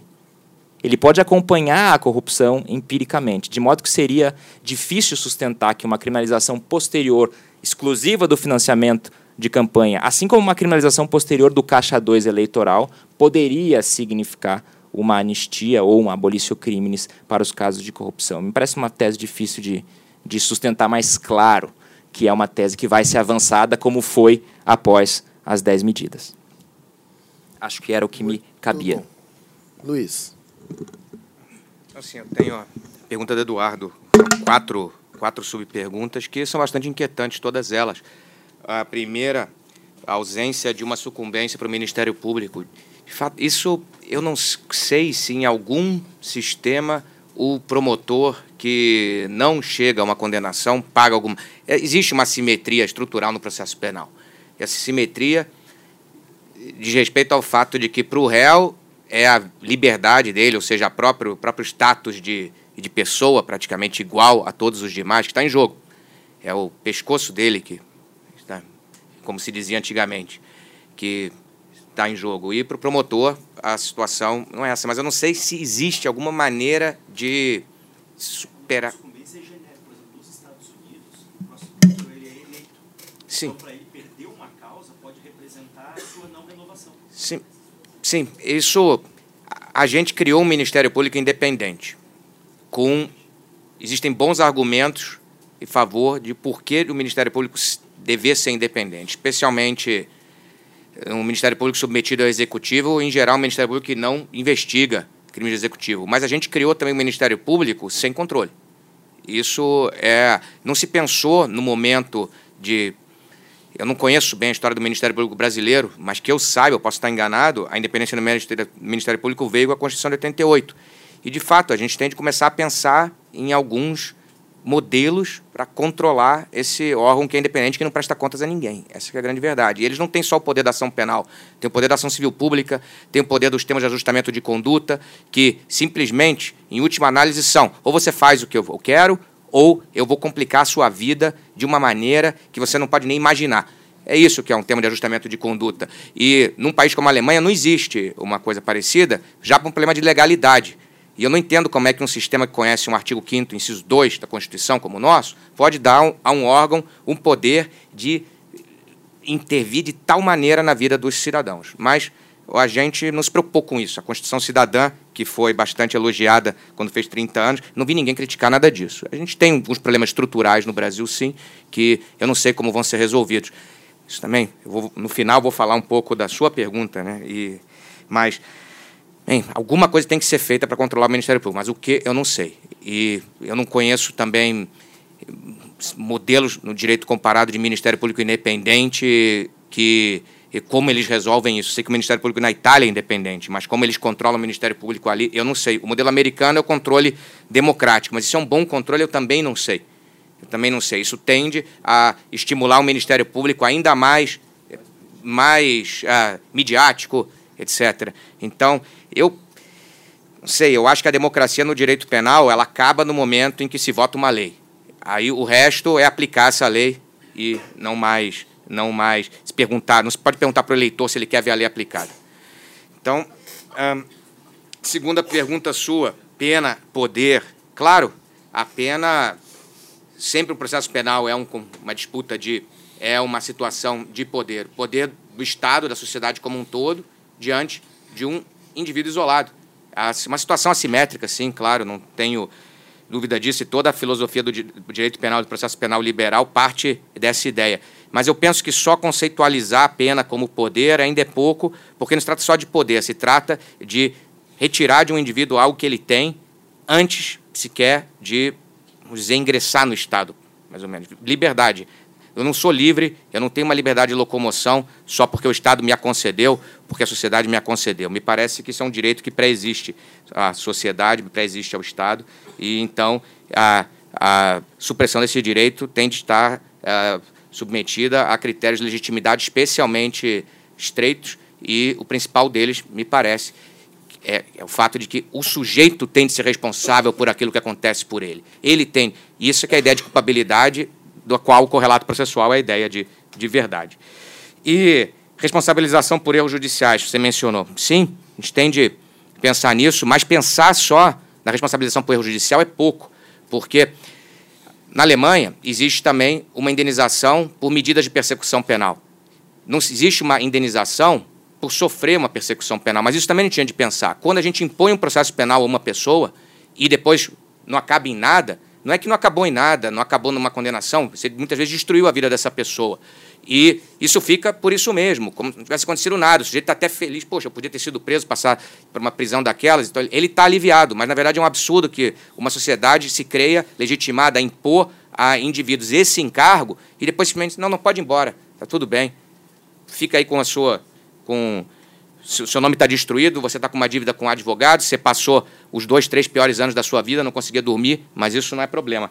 Então a gente tem que pensar não só numa responsabilização por erro judicial, tem que pensar numa responsabilização por medidas coativas no processo que não acabam na condenação, e isso existe na Alemanha, como eu disse, mas não é ideal. Eu sei que um dia de prisão preventiva na Alemanha, numa, num processo que não acaba com sentença condenatória, é indenizado com 11 euros, o que é uma piada.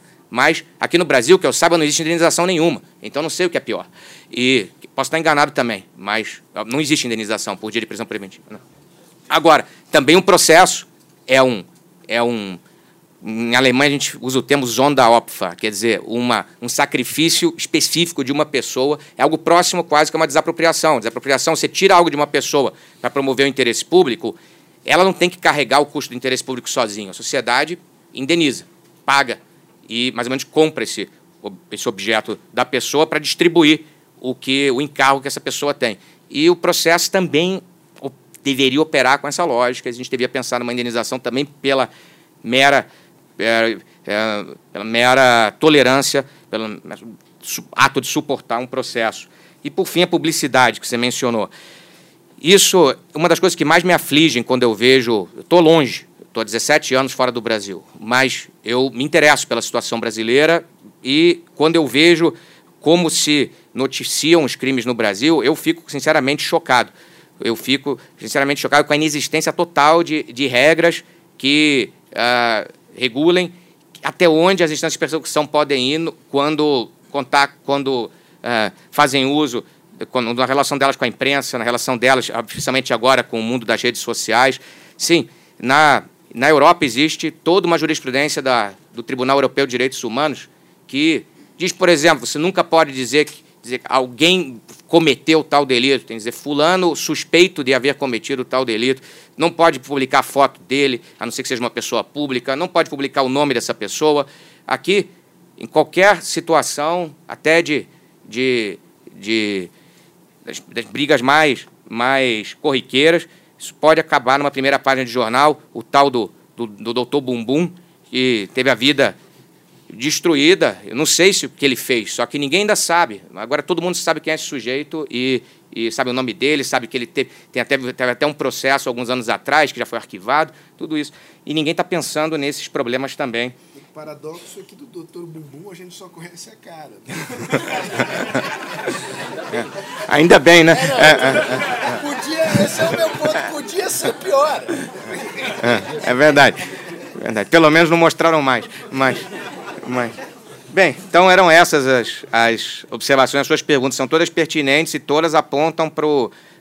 Sim, um pouco o que o Alaor disse, com reformas reativas, pontuais, esse talvez também é o grande problema. Já vou responder a sua pergunta. Eu não tenho. Sou what? É verdade, sou what? Eu não tenho a resposta. Mas eu, o que eu posso dizer é que esse caminho de mexer num pontozinho qualquer do sistema, esperando que daqui vai derivar alguma coisa, também não é o caminho correto. Me incomoda, sinceramente. Uma das razões pelas quais eu botei o acordo de não persecução nessa apresentação é que eu queria, pelo menos, chegar a uma conclusão de que algo dá para ser feito, que eu não sou, que eu não vou negar tudo. Uma coisa que me incomoda com sinceridade na doutrina brasileira é que a doutrina brasileira do direito penal e do processo penal adotou uma postura de conflito, uma postura, vamos dizer, de negar tudo.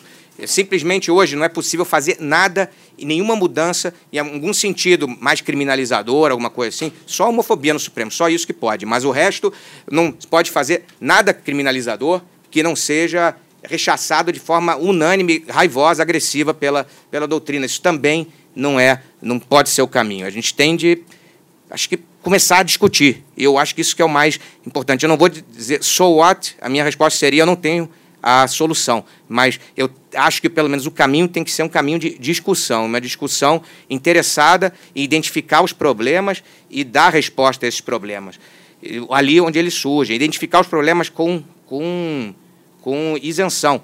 Um grande, uma grande dificuldade que existe aqui no Brasil, infelizmente, é o fato de que quase todos os envolvidos na discussão, não vou dizer todos, mas muitos dos envolvidos na discussão, a impressão que se tem é de que eles estão falando da perspectiva deles. O membro do Ministério Público costuma defender uma posição X, o membro, um advogado costuma defender uma posição Y. A gente tem que começar a entender que a gente discute, o fato de a gente discutir já pressupõe que a gente não fale só da nossa posição. A gente está querendo chegar na posição do outro, querendo chegar ao que ele também possa aceitar. E a gente tem que encontrar esse common ground com argumentos que os outros possam aceitar. E o Ministério Público tem que aceitar que ele realmente é uma instância que é descontrolada, mas, ao mesmo tempo, o, a advocacia tem de aceitar que um processo que não chega a condenação nenhuma não é um ideal de processo.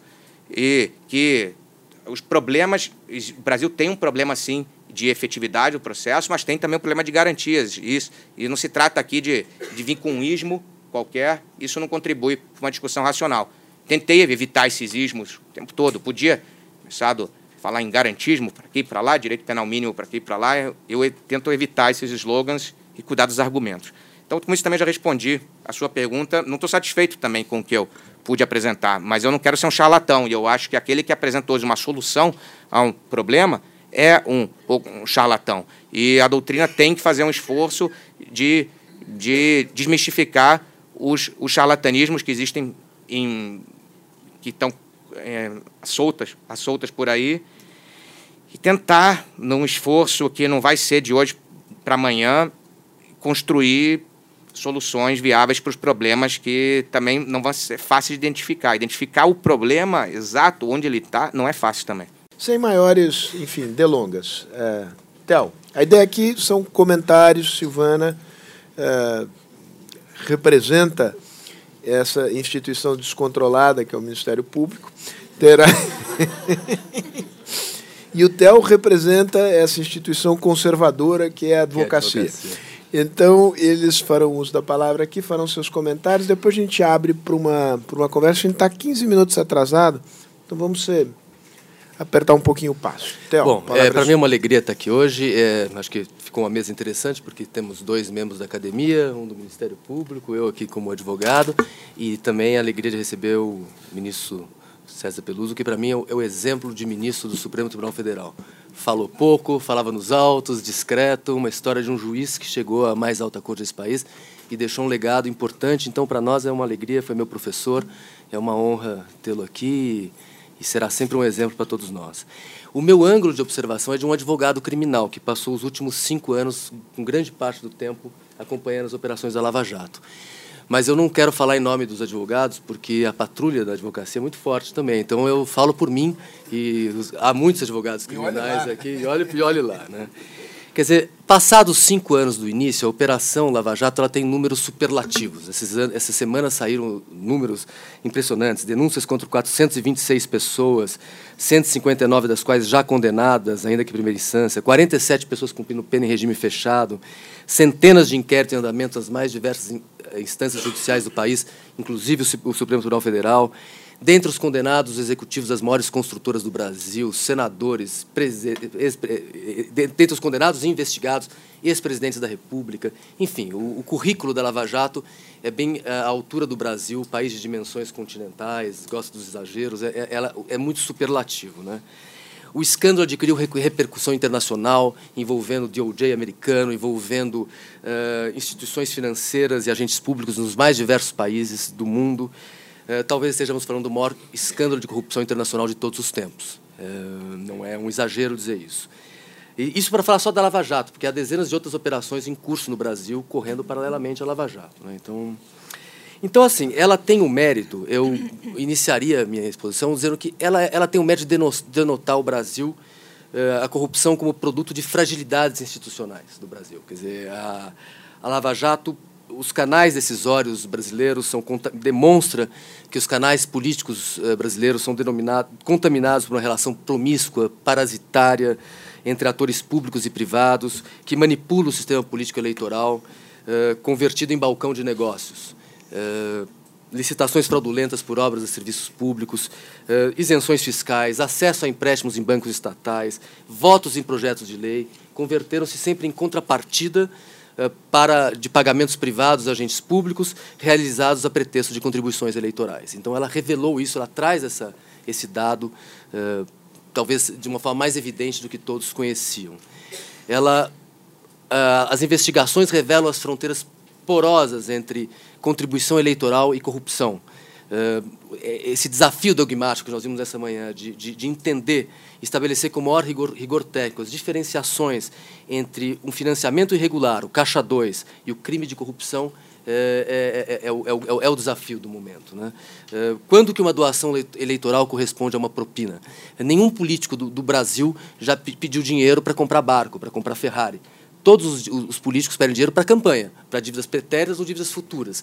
Quando que essa contribuição se converte em propina ou não? Uh, num sistema democrático em que se admite a contribuição privada, uh, é natural uh, que a FEBRABAN auxilie candidatos que pensem alinhados com os bancos. É, é natural que a Taurus financie candidatos que pensam pró-arma, que as diversas organizações não governamentais procurem seus candidatos. Uh, na medida em que esses candidatos atendam os interesses desses, desses, dessas organizações, ele estará praticando uma, uma contrapartida? Óbvio que não. Uh, nós, pela experiência da Lava Jato, nós entendemos, nós podemos ver que há os casos fáceis para os dois lados. Os casos de evidente corrupção, em que o Caixa 2 foi um mero artifício para, um, para uma propina, quer dizer, na verdade aquilo não se trata de caixa 2, era propina, os casos do Cabral, os casos do Cunha, sem querer aqui, espero que não tenhamos advogados aqui, não quero mais, uh, e, e há os casos de evidente caixa 2, os candidatos que não foram eleitos uh, e que não houve uma contrapartida. Mas há uma zona cinzenta muito difícil de avaliar, e esse desafio uh, é o desafio da dogmática penal, que é essas pessoas que falam difícil, que pensam difícil, mas é um, é um desafio técnico também. Né? Mas ela, a Lava Jato ela revelou um quadro de corrupção sistêmica, resultado da omissão, da incompetência, da complacência, da conivência de agentes públicos nas instâncias judiciais e administrativas, no Ministério Público, na polícia, nos tribunais de conta, nas justiças eleitorais, na tarefa da prevenção e punição de crimes. Quer dizer, há, há muitos crimes no Brasil, crimes de pobre e crimes de rico. E o Brasil convive com a vergonhosa condição pré-moderna de ter as maiores taxas de homicídio do mundo e as maiores taxas de letalidade policial. Isso significa que só uma, uma, uma conclusão é possível. As, as instituições, os poderes executivo, judiciário, legislativo, não têm sido capazes de, de assegurar o respeito à legalidade no Brasil. Uh, e a perspectiva não é boa. O serviço público está sucateado, as polícias estão desmotivadas, impregnadas pela corrupção e as prisões controladas por facções criminosas. Portanto, a, a Lava Jato expressa um quadro de deficiência institucional do Brasil. Por outro lado, eh, se ela é reveladora disso, eh, a Lava Jato não é uma obra do acaso. Então, eu diria o outro lado disso. Quer dizer, a Lava Jato não é obra de um juiz super-herói. Eh, ela é fruto de um, de um produto de uma estrutura regulatória e uma arquitetura institucional que, com defeitos e qualidades, vem sendo aprimoradas e vem amadurecendo desde a Constituição de 88. Uh, a lei de responsabilidade fiscal, que trouxe maior transparência às contas públicas, a lei anticorrupção, a lei da ficha limpa, o Conselho Nacional de Justiça, o fortalecimento da, da Polícia Federal, são desenvolvimentos importantes conquistados nos últimos anos e que ajudam a explicar a Lava Jato. Então, uh, eu mencionaria aqui alguns, algumas, alguns elementos, alguns, alguns fatos importantes que ocorreram uh, no campo da justiça penal para explicar a dimensão da Lava Jato, no, no, meu ver. O primeiro é a questão do aumento da esfera de regulamentação penal.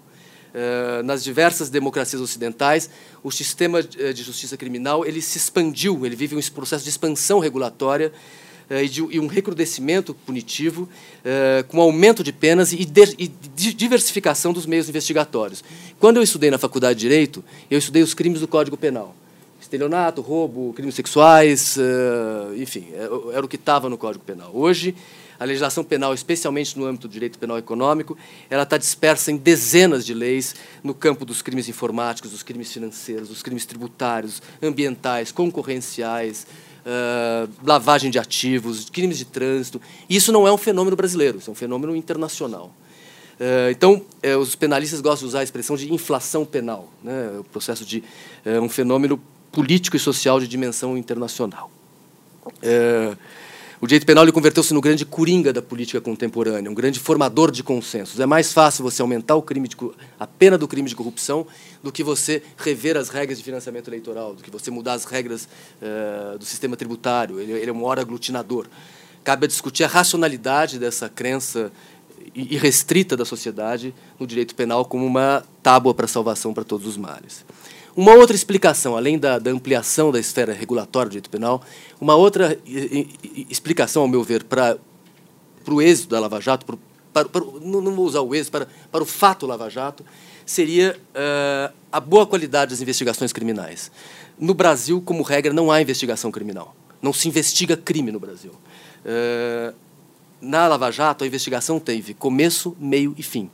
Eh, são centenas de procuradores policiais, fiscais da Receita Federal, peritos, dedicados exclusivamente, a, integralmente à análise de documentos, uh, extratos bancários, dados informáticos, e-mails. É possível dizer que a, a Lava Jato, é, independente das críticas que se possa fazer a, a, a, ações específicas, ela é uma ilha de excelência no sistema de justiça criminal. Elas são agentes públicos jovens, honestos, num caso, um caso evidente de corrupção uh, que eu conheça na Lava Jato, entusiasmados, que trabalham dia e noite, uh, numa, num nível de eficiência, dedicação e celeridade que discrepa do serviço público brasileiro. Uh, os advogados criminais, a minha experiência, uh, a qualidade da investigação criminal, uh, o nível de corrupção das polícias estaduais, principalmente, são fatores que impedem a, a, que, que as investigações cheguem ao fim. É, acho que cabe aqui destacar também a valorização do papel do Ministério Público, que, a despeito de inúmeros casos de abusos e erros, atuam com independência em relação ao Poder Executivo. Eu acho que pode haver inúmeras críticas procedentes em relação à Operação Lava Jato, mas o viés partidário não me parece fazer parte não parece uma marca da operação. Todos foram democraticamente atingidos, todos os partidos democraticamente atingidos pela Lava Jato, obviamente em, em, função, em maior ou menor grau, em função do maior ou menor acesso desses partidos às instâncias de poder nos últimos anos. Então, é, isso obviamente é uma diferença. Uh, Agora, embora essa autonomia seja essencial, eu, estou aqui de acordo com o que foi discutido, é necessário estar atento aos abusos pelos órgãos de investigação, com os, os vazamentos intencionais de informação, uh, os excessos midiáticos. Uh, policiais e integrantes do Ministério Público devem ser implacáveis na investigação de crimes, mas devem estar submetidos a rigoroso controle judicial. Acho que me parece isso uh, um senso comum para quem está de acordo com, com as regras do Estado de Direito. Portanto, os, os, os, os, investigadores da Lava Jato estão fazendo um uso eficiente dos chamados novos métodos de investigação criminal, quer dizer, interceptação telefônica, buscas e apreensões, quebra de sigilo bancário, telemático, etc.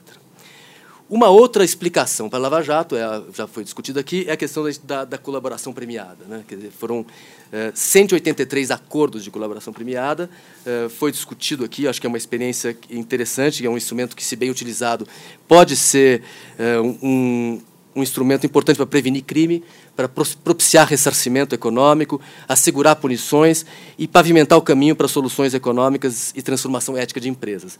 O Luiz trouxe aqui a discussão. Eu acho que algumas vezes eh, essa discussão é muito permeada por um certo paternalismo uh, em relação eh, algumas vezes, eu lembro quando se discutia a tornozeleira eletrônica, e muitos advogados eram contra a tornozeleira eletrônica porque diziam que aquilo era uma, uma pecha contra o réu. E eu me pergunto, pergunta para o réu o que ele prefere, quer dizer, estar tá com a tornozeleira eletrônica ou ir para a cadeia. Então, algumas vezes, uh, os riscos da, da, de, uma, de uma solução negociada são os riscos de uma ação penal também.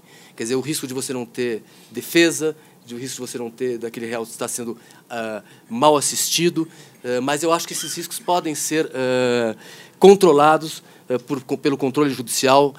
você não poderia aceitar, em tese, uma confissão de, um, de, um, de um réu se o juiz entende que não há provas, o pai não pode confessar o crime pelo filho, uh, o subordinado na organização criminosa não pode confessar o crime pelo seu chefe. Então, uh, as, essas soluções negociadas, eu, eu, eu, acredito nelas, acho que algumas vezes, para, para um réu, em determinada situação, pode ser um instrumento de defesa importante, uma, uma saída para ele, mas uh, eu lembro que eu fiz parte de uma comissão no Ministério da Justiça para estudar a Lei 9.099. E e a, a, conclusão que se tinha na época do Miguel Reale Júnior, a conclusão que se tinha era que a lei era boa, mas ela vinha sendo mal aplicada. Então, a pessoa saía da, de, uma, de uma audiência eh, de, de, de, de, concilia, de, de suspensão do processo ou, ou, de transação penal e ela pagava uma cesta básica por ter batido na mulher e ainda dava risada e falava, foi baixo o preço. Uh, o seu, valeu, valeu a pena. Então, o erro, nesse caso, não está da lei. Eu acho que ela é um instrumento despenalizador. Nós, como advogados, muitas vezes criticamos a prisão, criticamos a, a, o excesso de direito penal e, e, e, temos dificuldade, algumas vezes, em aceitar a, as decisões que, que passam por fora disso. Acho que, no caso da Lava Jato, há ótimos exemplos de bons acordos e há exemplos de péssimos acordos, feitos sem critério, sem nenhuma. Uh, com celeridade. E, então, acho que muitas vezes a questão está na forma como ele é feito. Né? É, é necessário correr, evitar o risco da trivialização da, da, das, das, delações, porque isso pode. O, o, Estado dependente da confissão é um Estado preguiçoso, é um Estado que, invest, que não investiga, é um Estado que pressiona assim, aí o acusado. Quer dizer, o Estado ele deve avaliar se há um interesse público na, na, na, na delação, se ele precisa daquela, daquele acordo. Uh, e se uh, para que ele não fique dependendo da contribuição do acusado para realizar sua tarefa de investigação. O Brasil está apenas iniciando seu processo na construção de um sistema eficiente de negociação de acordo. Hoje você vê diversas instituições competindo pelo protagonismo uh, nessa questão, o que é fator de insegurança jurídica. Você faz o acordo com uma instituição e não consegue fazer com a outra. Então, uma você cria um cenário kafkiano, uma empresa faz um acordo com um órgão público, ela se, ela se abre inteira e depois ela não consegue se recuperar economicamente porque outras, outras, outras instituições dependentes do executivo, por exemplo, eh, não, não, não aceitam o acordo e geram um processo de retaliação estatal. Eh, também, outra explicação para a Lava Jato é a questão da cooperação penal internacional. Eh, leis anticorrupção, anticorrupção nos diversos países eh, desconhecem fronteiras nacionais. Então, em razão de tratados e acordos internacionais, autoridades dos mais diversos países estão em contato permanente em busca de informações, especialmente de natureza bancária. Uh, isso era o Brasil aprendeu a fazer cooperação penal internacional. Há dez anos atrás uh, era comum os casos se perderem porque não se sabia usar desse instrumento. A Lava Jato soube utilizar desse instrumento da cooperação penal internacional. Então, houve uma. O problema da Lava Jato não foi um problema nacional, foi um problema internacional. E, finalmente, a questão da prisão processual. Acho que essa é uma outra marca que ajuda a explicar centenas de prisões processuais. É inquestionável que o judiciário, não somente o juiz Moro, adotou uma interpretação mais rígida em relação ao uso da prisão sem condenação e até mesmo os juízes de tradição liberal têm assumido posições mais severas em casos envolvendo corrupção política. ainda que em casos envolvendo pessoas com alto poder político e econômico possam justificar Uh, especialmente nos momentos iniciais, medidas restritivas de liberdade, naturalmente uh, há, há, é necessário também alertar o risco da trivialização e do prolongamento indefinido uh, desse instrumento que, no qual, que representa sempre uma afronta ao princípio da presunção de inocência. Portanto, ele precisa ser sempre ponderado. Eu gostaria de... Como que eu estou de tempo aqui? Então, para não falar nem muito rápido, nem... nem... mas arbitrariamente eu vou alocar cinco minutos. Tá bom, cinco minutos. Eu gostaria de tentar um pouco olhar para frente, assim, é, pensando um pouco. É, o Brasil nesses últimos cinco anos ele viveu um período de intensa turbulência política, né, de severa recessão econômica. É, é, é crise política e uh, fortes con, uh, conflitos institucionais decorrentes da maior investigação de corrupção da história do país. Não é pouco para isso não é pouco Brasil. O Brasil, a democracia brasileira tem sido fortemente pressionada e a Lava Jato ela se tornou um epicentro uh, de um, de um polarizado embate político e jurídico envolvendo as instituições do sistema político e jurídico e os excessos retóricos entre, eh, cometidos pelos representantes do Ministério Público Federal e do, e do Supremo Tribunal Federal são evidência disso. Nós vimos agora, na última sessão do Supremo, agressões de lado a lado, fora do âmbito do processo, evidenciam esse acirramento dos conflitos institucionais. O Oscar Viliana Vieira ele, ele diagnostica um momento de mal-estar constitucional. Né? as instituições parecem dispostas a exercer suas competências e prerrogativas de forma mais contundente, eh, testando seus limites em decisões legalmente eh, controvertidas e muitas vezes contraditórias que contribuem para a insegurança jurídica. as instituições estão cada vez menos dispostas a exercer uma, algo que é fundamental para o Estado de Direito, que é a autocontenção a autocontenção dos seus próprios poderes. Então, a todo momento estão ultrapassando os limites dos seus poderes, testando até onde pode ir, até onde eu posso invadir o espaço do outro, eh, e, e, dentro do próprio Supremo, né, dos, dos, próprios Supremos Tribunais Federais, há eh, ministros te, testando eh, uns aos outros para tentar ver até onde que você pode ir. então, mas, a despeito desse, desse, desse momento de estresse constitucional, né, a expressão que vem sendo utilizada, ainda é possível dizer que nós estamos processando os nossos conflitos dentro dos canais institucionais. O Brasil ainda está conseguindo eh, assimilar esse período turbulento dentro das regras da democracia e do Estado de Direito. Quer dizer, apesar das águas turvas, o Brasil segue navegando. Eh, e aí, eh, o debate para as reformas, quer dizer, olhando para frente, algumas vezes esse clima fla-flu que se criou entre endeusadores e demonizadores da Lava Jato é, e os holofotes da Lava Jato tem é, um pouco é, ofuscado a nossa capacidade analítica e a nossa capacidade de propor reformas. Está claro que é possível, que é necessário e é possível aumentar a eficiência da justiça do, do sistema penal, Uh, há reformas nesse sentido possíveis no campo do direito penal, do campo processual penal, que poderiam ser implementadas, mas, ao meu ver, o problema essencial do Brasil hoje no campo penal é um problema de gestão do sistema judicial e policial. A maior prova disso é que a Lava Jato fez o que fez dentro do, do atual arcabouço legislativo. Nós temos um problema de gestão, é, de polícia ineficiente, de Ministério Público eficiente, de, é, de, de, de polícia corrupta, é, e, que, e, que e, e tem que se olhar para isso. E o outro, mas, mas eu acho que também o, risco que se corre nesse momento é o risco do reducionismo penal, de se olhar somente para o que é possível fazer no campo do direito penal. E quando você olha para o pacote do ministro Moro, é essa percepção que eu tenho. Quer dizer, primeiro, uma visão reducionista do ponto de vista de prisão dentro do direito penal, quer dizer, o direito penal não é só prisão, e depois uma visão reducionista no campo da, de, de, onde o direito penal deve se inserir numa estratégia anticorrupção. Eh, então, eh, acho que medidas voltadas a garantir maior transparência e controle do financiamento das campanhas eleitorais, eh, dos procedimentos licitatórios, fortalecimento de uma cultura de governança e de compliance, combate ao excesso de regulamentação e aos entraves burocráticos que estimulam a corrupção são necessárias para que você possa dar ao direito penal aquela condição que ele deve ter num sistema constitucional que é última ratio. Eu vou concluir com uma frase. É, quando eu fui aluno do professor Peluso, ele, ele deu uma prova que eu nunca mais esqueci na vida. Foi no quarto ano de, de, de faculdade.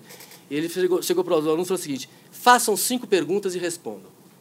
E eu achei aquela prova de uma inteligência assustadora, porque assim, o professor vai analisar não só o que eu respondo, mas principalmente o que eu pergunto. Quer dizer, a inteligência do aluno que, se eu perguntar o que diz o artigo tal do Código de Processo Penal Civil, eu tomo zero, porque é, aí é fácil. Então, saber fazer boas perguntas é a arte do negócio, é o que o Luiz estava falando. Quer dizer, então, e é difícil o professor corrigir, por isso que eu nunca adotei essa prova, porque você tem que.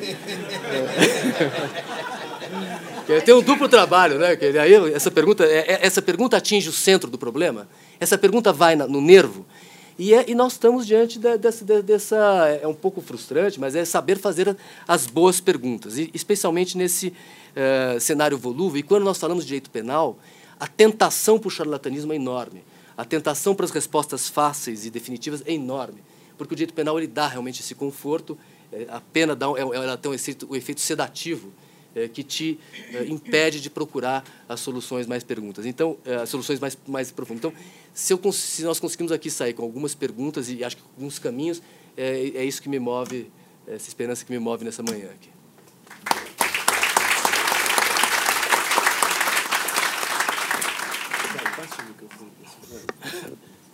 Silvana.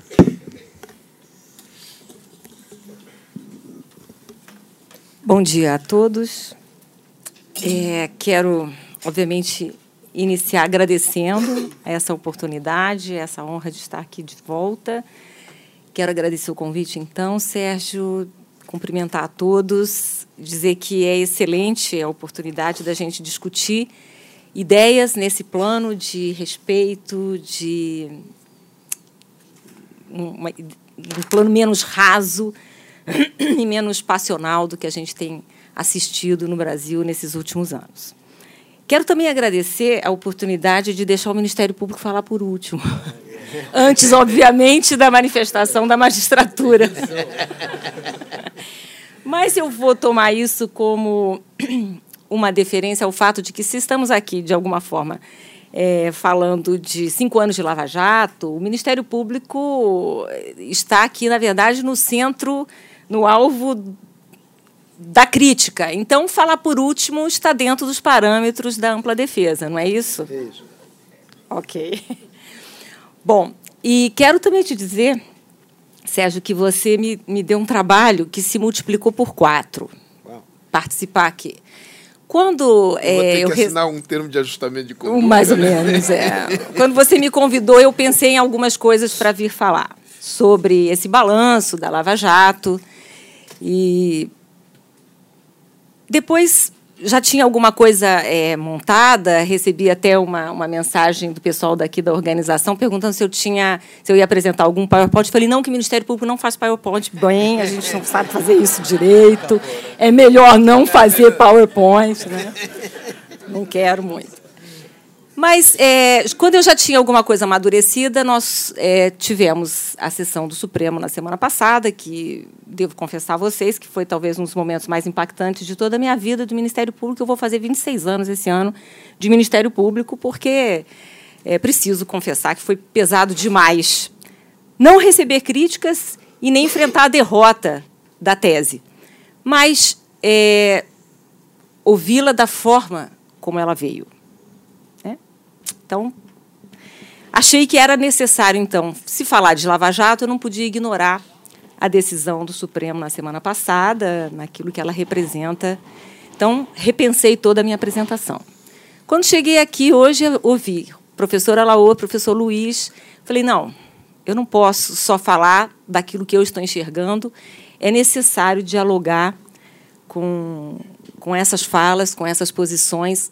Refiz tudo de novo, estou na terceira. E tudo isso em 20 minutos. É, aí você veio e fez a pergunta e falou de um Ministério Público descontrolado. Eu falei, não, agora eu tenho que falar do Ministério Público descontrolado. Então, eu já tive que incluir aqui.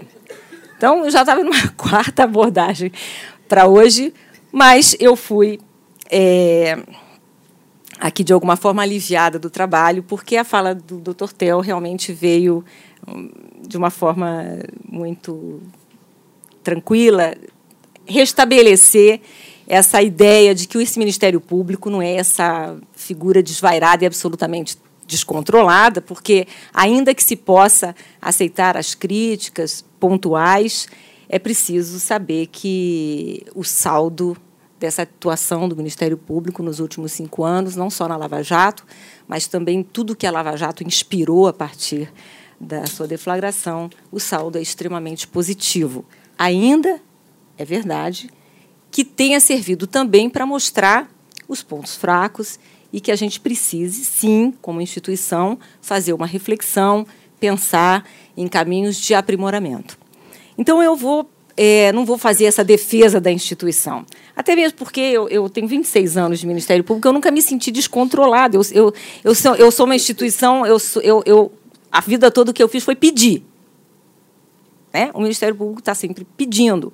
Eu peço a condenação, eu peço a prisão, eu peço a busca e apreensão, e, de alguma forma, estou dividindo isso com o Poder Judiciário. Então, é difícil a gente pensar nisso como uma falta de controle. É uma instituição é, é, que, absolutamente, dentro do desenho institucional, sofre as restrições desse desenho, sem contar nas corregedorias, sem contar, contar hoje também com o Conselho Nacional do Ministério Público, é, que são também instâncias que o nosso desenho foi aprimorando ao longo desses últimos anos, justamente para tentar equilibrar é, é, esse, esse volume de prerrogativas e, é, que a Constituição de 88 nos deu. Eu sou da primeira geração do Ministério Público, a partir da, da lei complementar é, de 93, né, a lei complementar que regulamentou o Ministério Público Federal. A Constituição de 88 desenhou esse Ministério Público todo diferente e eu entrei no ano em que a lei complementar é, entrou em vigor. Então eu me sinto assim aquela aquele MPF 88 puro sangue, porque eu não fui advogada da União antes. Então, eu participei dessa história de construção, porque quando a gente assumiu em 93, nós não tínhamos exatamente uma ideia de como nós seríamos, né? O que é que a gente ia fazer com aquele desenho que nos dava, com aqueles poderes? E isso foi um aprendizado ao longo do tempo, com, com tentativas, acertos e erros, idas e vindas, mas uma tentativa de se construir caminhos, descobrir caminhos. Passamos, acho que a década de 90 inteira nesse embate, é possível a gente lembrar de vários episódios. O início do século XXI já trouxe o desenho do controle externo, a primeira década. Enfim, chegamos à Lava Jato, e aí eu me permito é, complementar o que o Theo falou, a Lava Jato é, na verdade, resultado de processo histórico. É, é um desenho institucional, é um amadurecimento, mas é também um processo histórico que se desenrolou dentro do Ministério Público, dentro da Polícia Federal, e que é o resultado de experiências, muitas delas, a maioria delas fracassadas, são várias, foram várias as operações que, que, que, fracassaram, é, e que foi desenvolvendo na própria instituição alguns anticorpos, algumas necessidades de aprimoramento, o que é que está dando errado, onde precisamos aprimorar, onde precisamos apostar. E aí, portanto, é, eu atribuo a isso. A Lava Jato chega num momento em que esse processo histórico atinge um determinado ponto de amadurecimento e pode, de alguma forma, é, acontecer com todas as consequências que a gente ainda está assistindo. Então, eu enxergo isso como um saldo muito positivo, porque é um divisor de águas. Não podemos, e aí eu concordo, Sérgio, não podemos, ainda que pensemos em ajustes e devemos fazê-lo, pensar em que a gente vai voltar ao estágio anterior. É absolutamente impensável. Não dá. Né? Temos que pensar é daqui para frente. Nesse ponto, é, vou pegar a fala do professor Alaô, quando ele falta, fala que na questão da corrupção tivemos uma pauta é, puramente reativa no Brasil. E eu concordo é, plenamente, embora é, deva dizer-lhe que essa pauta reativa do, do, do, Brasil na área criminal ela não se restringiu apenas ao combate à corrupção. Assim temos lidado com o direito penal nas últimas décadas. Não temos é, uma definição perene de planejamento de política criminal no Brasil. Né? Estamos sempre reagindo ao escândalo do dia. É, um legislador é, é, que não está comprometido com essa planificação, com, essa, com esse desenvolvimento, porque é mais importante dar uma resposta é, imediata de alguma coisa, e, e, isso acontece com óbvios sacrifícios ao sistema como um todo. E por isso as dificuldades que a gente acaba enfrentando quando os problemas é, surgem. E isso, se nós trazemos isso para a questão hoje dos vínculos entre corrupção e política, isso fica muito claro. Porque se nós estamos hoje nessa dificuldade que nos levou àquela decisão do Supremo Tribunal Federal na semana passada, discutindo quem é que vai julgar a corrupção quando a corrupção estiver conexa com um crime eleitoral de, de, de, de caixa 2, que não é caixa 2, que é falsidade ideológica. É, isso em 2019, quando, na verdade, desde a ação penal movida contra o ex-presidente Collor, essa questão já estava lá colocada. Por quê? Porque, se a gente bem se lembra, uma das alternativas de defesa trazidas pelo presidente, pelo então presidente Collor, foi dizer que o dinheiro que circulava e que começava a aparecer naqueles grandes organogramas era sobra de campanha. Desde aquele momento, a ideia de se, de se passar uma, uma borracha na corrupção, trazendo o manto do financiamento é, político partidário, já estava ali. É, houve aquela Operação Uruguai, se a gente bem se lembra, que foi famosa. Isso tudo já era o quê? Era mesmo, o mesmo problema. Isso nós estamos falando de que ano? Oito, 92, por aí. e essas teses depois vindo desenvolvidas ao longo do tempo. Com a questão do mensalão, nós tivemos de novo o problema, e aí, é, imediatamente, vários políticos é, se apresentando, não, isso, isso é só Caixa 2, vários falando, ou então, minhas contas de campanha foram devidamente julgadas e aprovadas pela Justiça Eleitoral, foi um outro mantra que apareceu no mensalão. E depois a frase lapidar da entrevista do ex-presidente Lula, dizendo: o que nós fizemos é o que todo mundo faz. Numa tentativa um pouco é, rasa de buscar para o Caixa 2 de campanha uma legitimação por uma conduta socialmente aceita, politicamente aceita, algo da nossa cultura e que não mereceria a reprovação. Mensalão, então, também tratou de vínculos de financiamento com corrupção. Chegamos ao é, a Lava Jato e essa ideia volta. Ou seja, nós estamos patinando há quanto tempo nessa questão? Sem nenhum tipo de reação programada no sentido de abrir esse caminho, limpar essa área no plano dogmático, fazer uma, um tratamento adequado da nossa legislação. Se nós, na semana passada, estávamos tendo que discutir se é o juiz eleitoral que vai julgar a Lava Jato ou não, é porque realmente nós deixamos o tempo passar sem cuidar do que era sério, de coisas absolutamente sérias. Se o Caixa 2 já estava presente no mensalão, por que, que nós não temos até agora uma criminalização mais rigorosa do financiamento de campanha? Por que, que não temos? Por que, que nós estamos debatendo as mesmas coisas há tanto tempo? Por que, que nós estamos correndo o risco de chegar nas mesmas discussões há tanto tempo?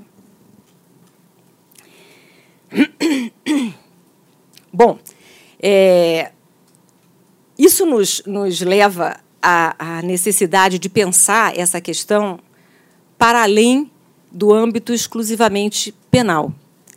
E é por isso que eu, eu não consigo acreditar em soluções para esse tratamento das vinculações entre a corrupção e o financiamento ilegal de campanha exclusivamente no campo é, penal, embora eu aposte fortemente também nisso, na necessidade de uma tipificação adequada do crime de corrupção, na necessidade de uma tipificação adequada do financiamento irregular e do uso, especialmente num modelo como nós estamos vivendo hoje, de predomínio da verba pública no financiamento de campanha. Mas isso precisa nos levar a uma é, necessidade de pensar a própria legislação é, eleitoral e partidária no Brasil. Só poderemos evitar uma nova lava-jato daqui a 10 anos se trouxermos para esse debate a necessidade de prevenção desse tipo de crime, se nós trouxermos um personagem que sempre consegue passar o largo, sempre consegue se desviar dessa discussão, que são os partidos políticos. Quando o Supremo é, decidia, discutia na semana passada se a justiça eleitoral era melhor ou pior, porque esse debate foi absolutamente desvirtuado. Eu vi várias é, posições nesse sentido, de que a crítica que se fazia era uma crítica contra a justiça eleitoral, e aí isso reacendeu um debate corporativo. Nós, juízes eleitorais, a justiça eleitoral é uma justiça é, eficiente. Isso foi um desvirtuamento do, do debate, eu lamento muito por isso, porque quando a gente fala da justiça eleitoral nesse caso não é porque ela é melhor ou que ela é pior, ela simplesmente ela não é adequada para esse tipo de questão. Ela não tem um desenho para isso, ela dá conta e muito bem daquilo para qual ela foi destinada. E eu devo dizer que é predominantemente a eficiência da justiça eleitoral, ela é predominantemente percebida na função administrativa, que é enorme e não na função jurisdicional, porque os grandes processos complexos é, da justiça eleitoral, de cassação de mandato, etc. e tal, esses enfrentam os mesmos problemas que as outras justiças: lentidão, dificuldade. Basta a gente pensar em como que a justiça eleitoral vem enfrentando o julgamento definitivo das prestações de contas das campanhas e dos partidos, que tem caráter jurisdicional. Peguem essas estatísticas, vamos procurar saber como é que a Justiça Eleitoral está conseguindo, ou não, dar conta disso, que é a base de tudo que nós estamos discutindo aqui, da ligação com a corrupção ou não. Não temos. A Justiça Eleitoral mal dá conta daquilo que ela tem como atribuição primordial, que é dar conta de processos eleitorais limpos, legítimos, transparentes, eficazes. E eu volto a dizer, ela dá conta em boa parte, especialmente nos aspectos administrativos. Mas perguntem-se o que é possível fazer contra um partido político no plano eleitoral, contra um partido político que se financia indevidamente ou que gasta o dinheiro que entra de forma indevida. Não estou nem pensando na responsabilização penal. Estou pensando em respostas que a própria justiça eleitoral possa dar para os partidos políticos. Vamos procurar saber. É praticamente nada. Partidos políticos no Brasil, em nome da garantia constitucional da autonomia, são, são estruturas absolutamente opacas, sem nenhuma obrigação de democracia interna, de transparência, de accountability. Lidando com dinheiro público como lidam, e sendo os únicos intermediários para a ocupação dos espaços políticos e institucionais, é o mínimo que se pode desejar é que esses partidos políticos sejam obrigados a adotar mecanismos de compliance, que sejam obrigados a adotar internamente estruturas e instâncias democráticas e que se abram. Os partidos políticos precisam ser, numa visão de prevenção, numa visão programática para o futuro, precisam ser os parceiros da prevenção da corrupção, eles mesmos.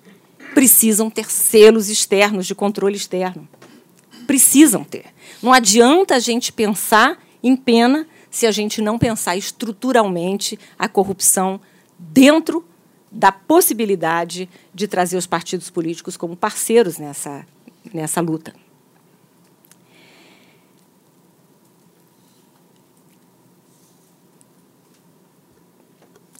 Prosseguindo um pouco nesse diálogo, e, e, e essa é uma provocação então que eu faço para a sua fala, professor Alaô, eu passo então agora a refletir um pouco sobre o que o professor Luiz nos trouxe, e são coisas realmente muito, muito importantes, sobre essas, per essas perspectivas desse direito penal negocial que nos pegam dentro de uma de uma de um momento é, crítico que foi esse grande fato polêmico da, da fundação constituída para gerir os recursos a partir do acordo que a Petrobras é, selou nos Estados Unidos. É, é, isso nos pega, essa discussão que trouxe esse caso concreto e recente, eu não vou me permitir não fazer é, observações específicas sobre esse caso, que ainda está em aberto, são outros colegas, a ética me, me impede, mas apenas para chamar a atenção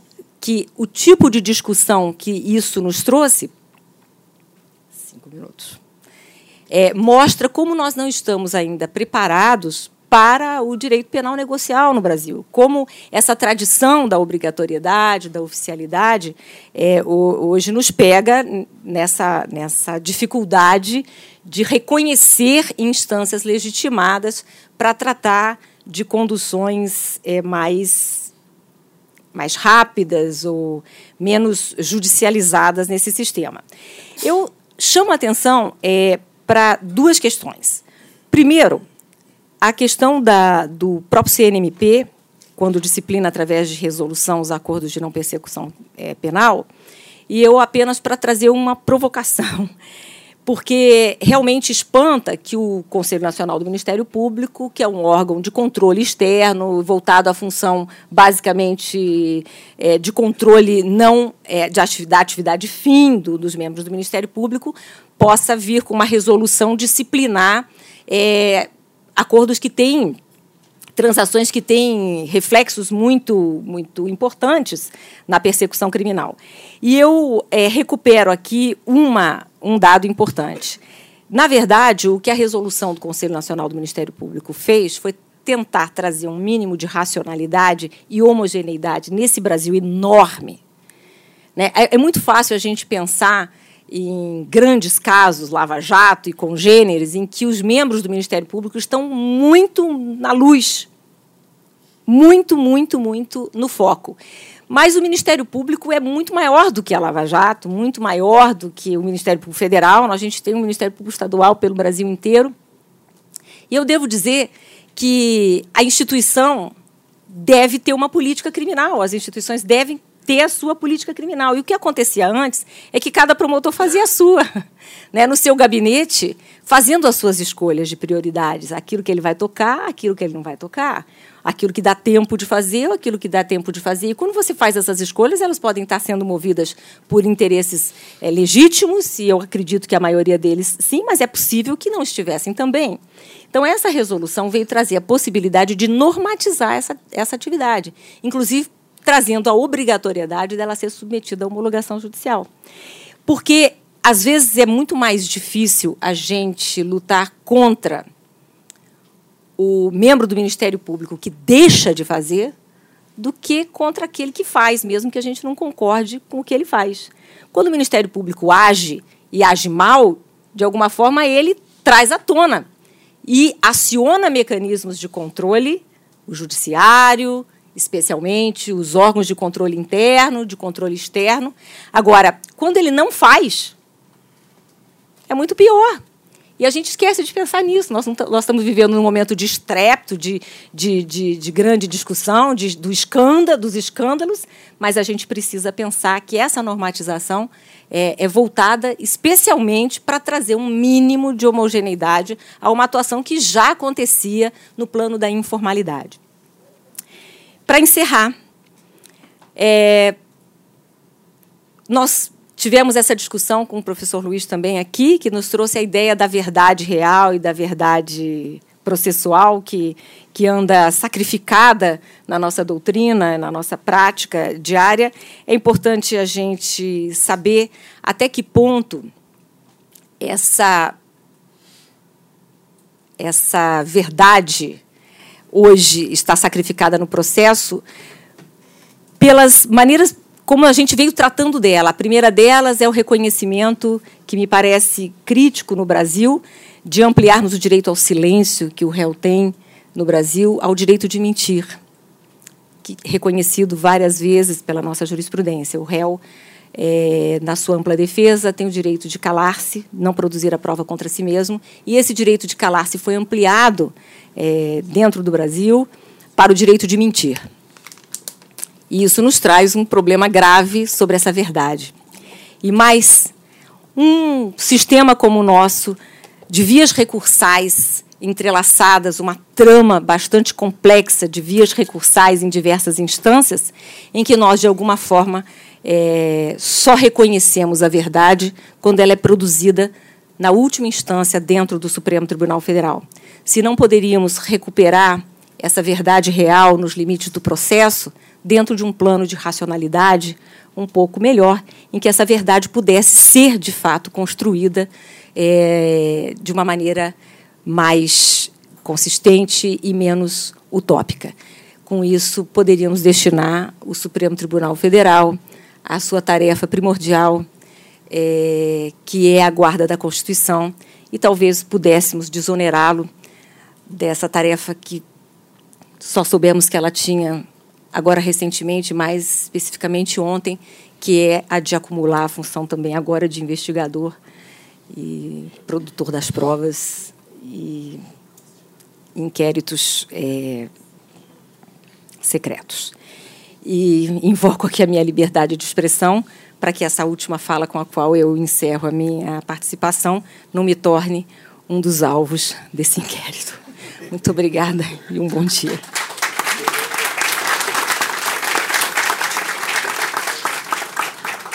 Silvana, obrigado. É, foi ótimo ouvi-la, ainda que por no final. Eu, eu vou fazer diferente dessa vez. Nós vamos fazer diferente. Vamos deixar o debate para depois da intervenção do ministro Peluso. Então, eu queria convidar o ministro Peluso para para vir à mesa, se juntar a nós. Se vocês quiserem ficar, podem ficar com toda a tranquilidade. O senhor se sentaria aqui ao meu lado. Ao final, aí a gente faz um, um debate que abrangeria. É...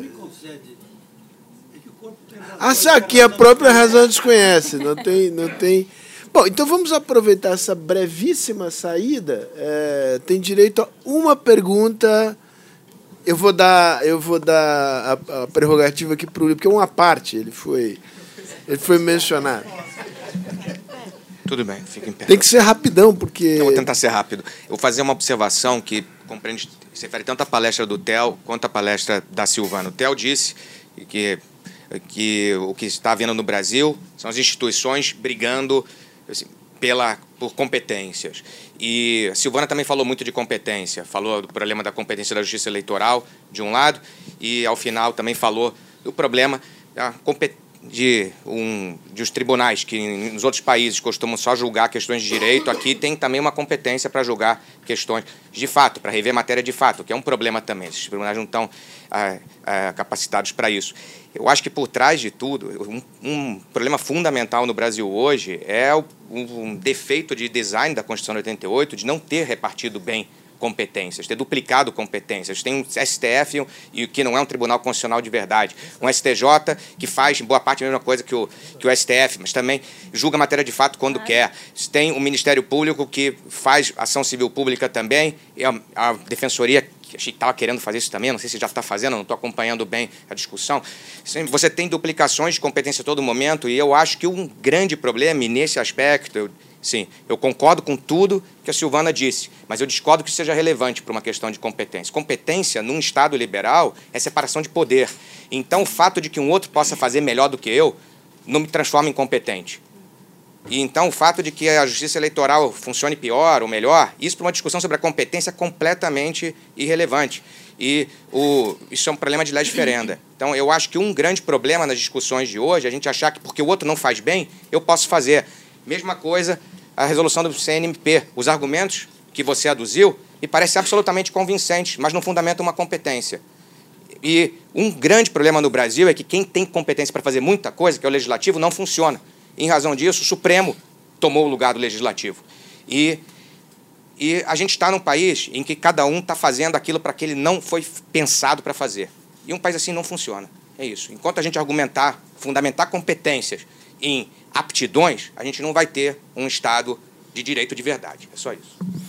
Muito bem. Eu que não tenho competência nem aptidão para versar sobre essa matéria, é, só me resta passar a palavra ao ministro Peluso. Estou tentando recordar aqui, ministro Peluso, o senhor esteve aqui na Fundação logo depois que o senhor deixou o STF. Não, estava ainda lá. Estava, estava ainda. Isso foi 2012, 2011, eu não me recordo bem. Foi, foi do respeito da PEC.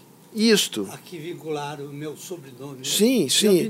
Isso dá a dimensão da sua importância. Não, né? São poucas as pessoas que têm o seu nome acrescido a um instrumento jurídico. Em compensação, em compensação Zé, eu já encontrei várias pessoas simples dizendo, o culpado disso que está acontecendo é o senhor que não conseguiu aprovar. Mas aqui o senhor será plenipotenciário. A palavra é sua. Olha, agradeço muito a sua atenção e o prazer de, de estar de, de volta a esse instituto, que, que é um centro de, de pensamento, de reflexão, que é a coisa que está faltando hoje um pouco no país, né? Um pouco de reflexão, um pouco menos de paixão, etc. E, sobretudo, de estar aqui ao lado de acadêmicos eruditos como Luiz, o Laor, a Silvana, Theo, etc. E como eu podia deixar de ser, como eu não sou um acadêmico, é, eu tenho que ficar no meu terreno e trazer uma visão daquilo que, vamos dizer, que é a perspectiva de um juiz. A perspectiva de um juiz.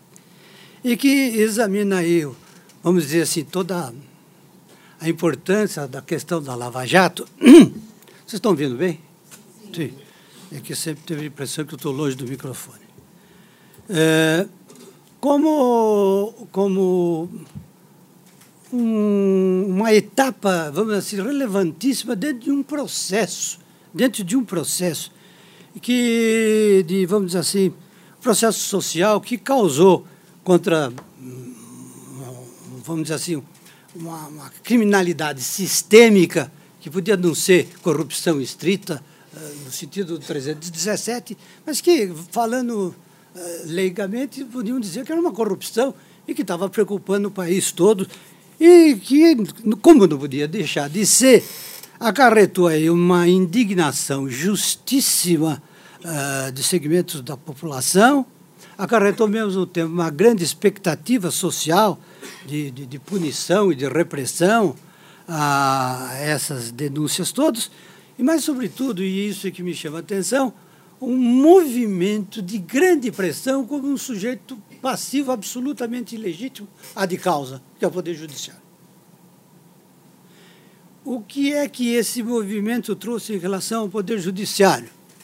Que o Poder Judiciário assuma, vamos assim, uma responsabilidade que nem é legal, nem é histórica dele.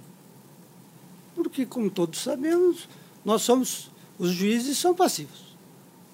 Assistimos àquilo que é objeto de demanda. Então, investigação, uh, o acionamento da máquina judiciária para efeito de punição não é matéria do judiciário. Nós estamos parados. Olha, não é o judiciário que toma. É verdade que agora tomaram uma atitude. Desculpe falar para o doutor, mas a pergunta também. Por que, que o Ministério Público até hoje não tomou nenhuma atitude contra as ofensas ao Supremo? Legítima defesa pode valer também para a instituição. Bem, mas, de qualquer maneira, o que estão exigindo do judiciário é que ele deixe de exercer a sua função própria, que é aplicar a lei. É aplicar a lei. E sobre isso é que eu quero me estender um pouco, porque isso, de certo modo, faz parte é, assim, da repercussão que a questão dessa da corrupção tratada assim de um modo é, bem genérico é, desperta é, em qualquer um, em qualquer pessoa.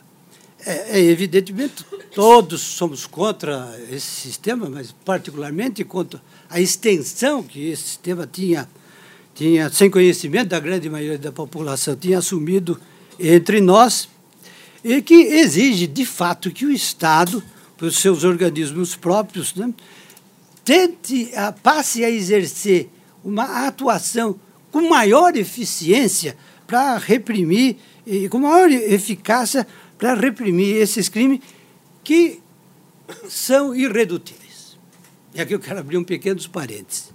É, a gente sempre acha que a corrupção é uma coisa assim que só existe no Brasil e que de repente foi trazida para cá por algum ET. Que jogou aqui um, um vírus aqui e aqui pegou. A corrupção é universal, é produto daquilo que a ortodoxia católica chama de pecado original, não vai acabar nunca, sempre vai haver, e há em qualquer lugar do mundo. Voltei agora da Austrália, achei que fosse o lugar do Brasil que deu certo, e lá um, um, um brasileiro que mora lá há 30 anos diz, ixi, aqui tem indústria tal, faz a maior pressão de corrupção em cima dos legisladores para defender, etc, etc. Ah, bom, etc. É, é um fenômeno universal. Ela é redutível, e o Estado tem que se empenhar ao máximo para reduzi-la a, a, a, limites, vamos usar um eufemismo, limites suportáveis, aquilo que é inevitável, tal. Mas como agravante no caso brasileiro. Qual é o agravante no caso brasileiro? É que, de certo modo, ah, as pessoas podem discordar, mas eu acho que isso é um dado objetivo. O brasileiro, em geral, é criado dentro de uma cultura de que tudo nesse país é permitido para ser bem sucedido na vida. E ser bem sucedido na vida aqui significa ganhar dinheiro ou ter uma posição de destaque do ponto de vista social. Então, tudo é válido, inclusive usar dos instrumentos de corrupção.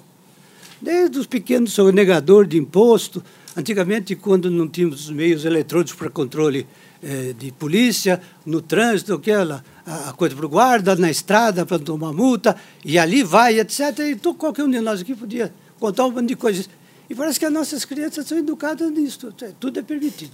Desde que para obter o que você pretende como ideal de vida, tudo, até isso, esses meios.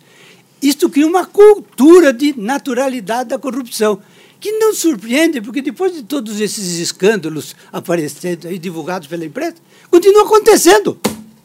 Volta e meia todo dia aparece. Ah, agora foi na prefeitura, não sei aonde, na Câmara Municipal, não sei aonde, no lugar tal, não sei aonde. Abrindo outro parênteses aqui. Quando eu estava na segunda Câmara, no Tribunal de Justiça aqui em São Paulo, eu tinha por relator um juiz extraordinário, um juiz um dos melhores com quem eu convivi. E naquela época estava uma inflação violentíssima e começaram a surgir as primeiras ações eh, das empreiteiras para receber correção monetária eh, pelo atraso que o Estado impunha o pagamento lá das prestações dos contratos de concessão, etc., de obras públicas, etc. E eu achava que era uma coisa justa, porque, afinal de contas, ficava dois, três meses com uma inflação altíssima sem pagar, tinha que reajustar. Eu concedia, e ele sempre negava, e ele dizia para mim, o que elas roubam não precisam de corrupção. Ou seja, é uma coisa antiquíssima, e parece que continua acontecendo. Parece que continua acontecendo. Muito bem. Isso tudo para dizer o seguinte, retomando o meu raciocínio. Esse movimento todo de, de, de, combate à corrupção justíssimo, eh, que merece todos os aplausos e merece o nosso incentivo, etc., etc., é, tem os seus benefícios evidentíssimos, mas tem também os seus lados perversos. Os seus lados perversos.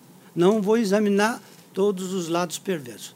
Vou me situar no poder judiciário e dizer que é, houve uma certa sacralização das iniciativas judiciais a esse respeito.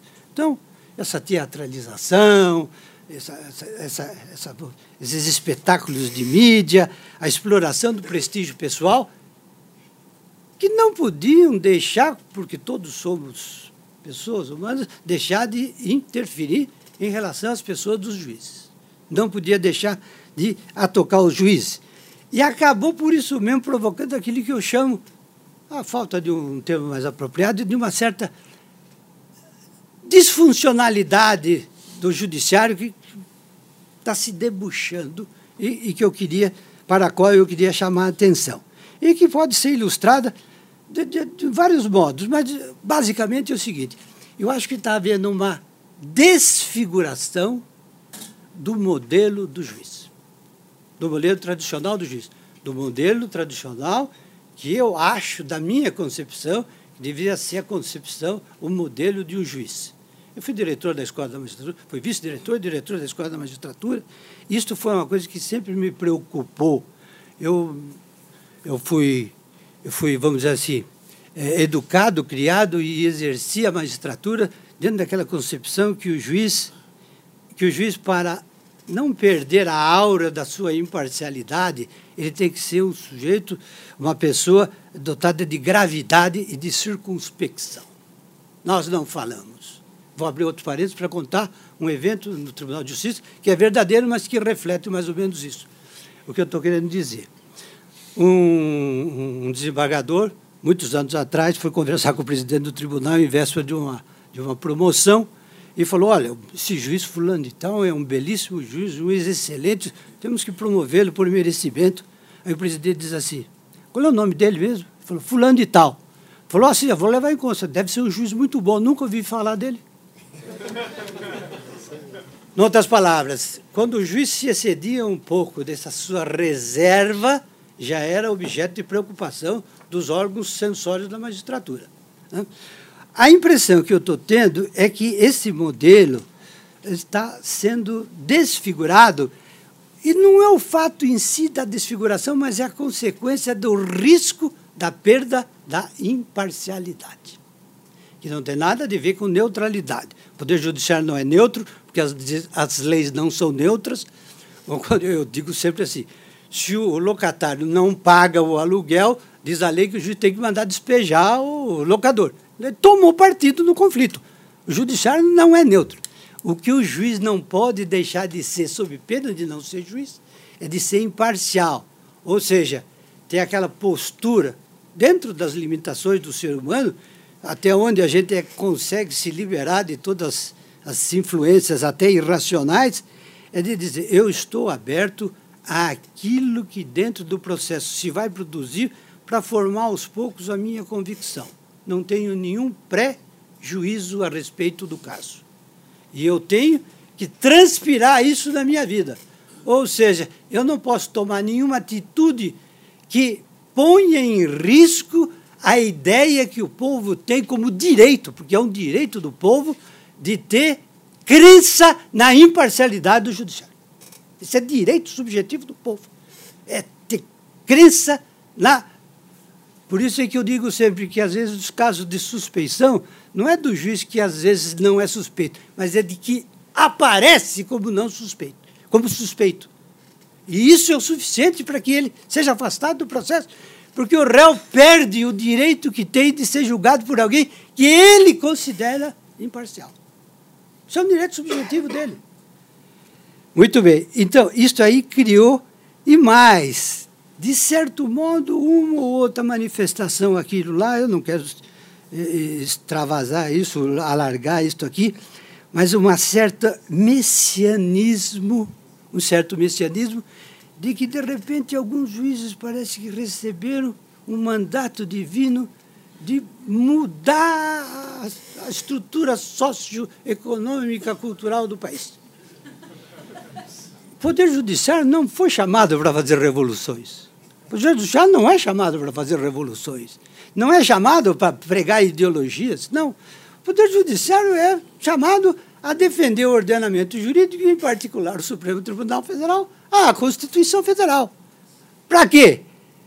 Para basicamente resguardar cada pessoa na, no seu projeto ético de convivência social contra as arbitrariedades e as opressões do Estado. Esta é a função do Judiciário. Fora disso, não é problema nosso vista das instâncias políticas, dos órgãos como do Instituto, etc., que fomentam todas as mudanças que sejam necessárias. Nós não somos chamados a isso. E quando somos e quando nos convencemos de que nós temos uma missão ideológica ou uma missão revolucionária a exercer dentro da magistratura, aí a coisa fica um pouco mais difícil, porque os juízes correm a tentação de sucumbir à tentação de ser porta-voz das ruas. Ser porta-voz, o intérprete das explosões intuitivas da multidão que age com paixão e julga com emoção. Isto é absolutamente incompatível, a meu juízo, com a função do Poder Judiciário. Muito bem. Quando, e é isto aqui que eu, eu quero dizer que está a funcionalidade como resumo de tudo isso, quando alguns órgãos do Judiciário, alguns órgãos do Judiciário, eh, acabam, de algum modo, aderindo, de um modo, de qualquer modo que seja, a, a, a, a esta tendência de querer interpretar as, as, as demandas da sociedade, ao invés de examinar o caso segundo a perspectiva da prova e do ordenamento jurídico, a gente corre alguns riscos de disfuncionalidades que podem ser eventuais, mas que são, de certo modo, preocupantes. E foi por isso que eu, eu restringi a minha fala a fazer comentários sobre três decisões do Supremo Tribunal Federal, para dizer que quando o Supremo Tribunal Federal avança um pouco na tentativa de interpretar as demandas sociais,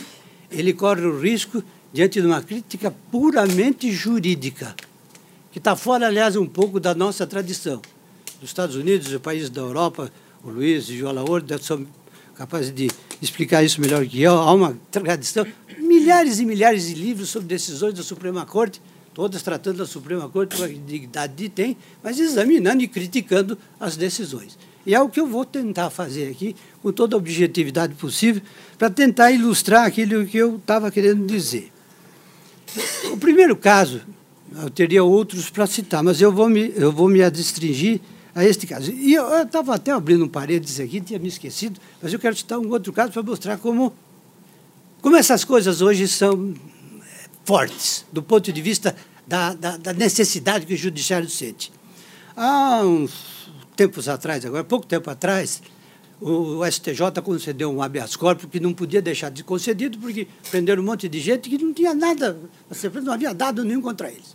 O relator foi lá, concedeu, a, a turma toda acompanhou tal, mas um voto vencedor, depois de concordar com o ponto de vista jurídico, abriu um parede e diz assim: olha, ele disse mais ou menos isso em linguagem jurídica elevada.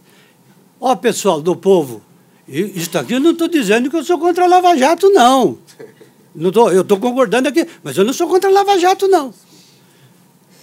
Ou seja, ele, ele teve a necessidade de se justificar perante o povo. O judiciário, sobretudo o Supremo Tribunal Federal e os tribunais superiores, são contra-majoritários. A função deles é ir contra a opinião dominante.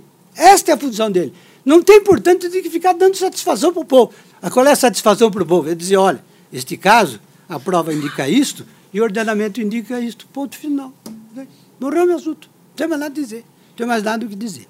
Bem, o primeiro caso que eu quero citar é o caso da ficha limpa, da Lei Complementar 135, é, onde fiquei vencido, e que o tribunal mandou aplicar aquilo que, no meu ver, é uma sanção, eu diria até com alguma conotação penal, embora não seja realmente uma coisa penal, mas é uma subtração de direito e, portanto, é uma, é uma, é uma, é uma sanção gravosa, que é um mal em si, por definição de sanção, a fatos acontecidos antes do início de vigência da lei. Ora, o direito é, na prática, o quê? Um critério de ah, comportamento. Isto é, o direito me diz, olha, comporte-se desta maneira, porque se você não se comportar desta maneira, se comportar de outra, você vai sofrer as sanções que eu estou estabelecendo. Portanto, ela vai me guiar na minha autodeterminação e eu vou escolher se vou acompanhar o que a lei diz ou o que a lei uh, proíbe. Muito bem. Aplicar uma lei que subtrai um direito do cidadão, o direito à elegibilidade, a um fato já passado, isto é, um comportamento que ele já adotou quando aquela lei, quando a lei vigente não dizia nada a respeito, é jogar no lixo a noção de imputabilidade que está na base da culpabilidade, etc. Em outras palavras, é uma coisa chegar para uma criança e dizer o seguinte: ó, oh, a partir de hoje, meu filho, a partir de hoje você não pode mais tomar sorvete antes do almoço. Se tomar sorvete antes do almoço, você não vai ao cinema durante um mês. Como você já fez isso há dois anos atrás, você não vai mais. Esse...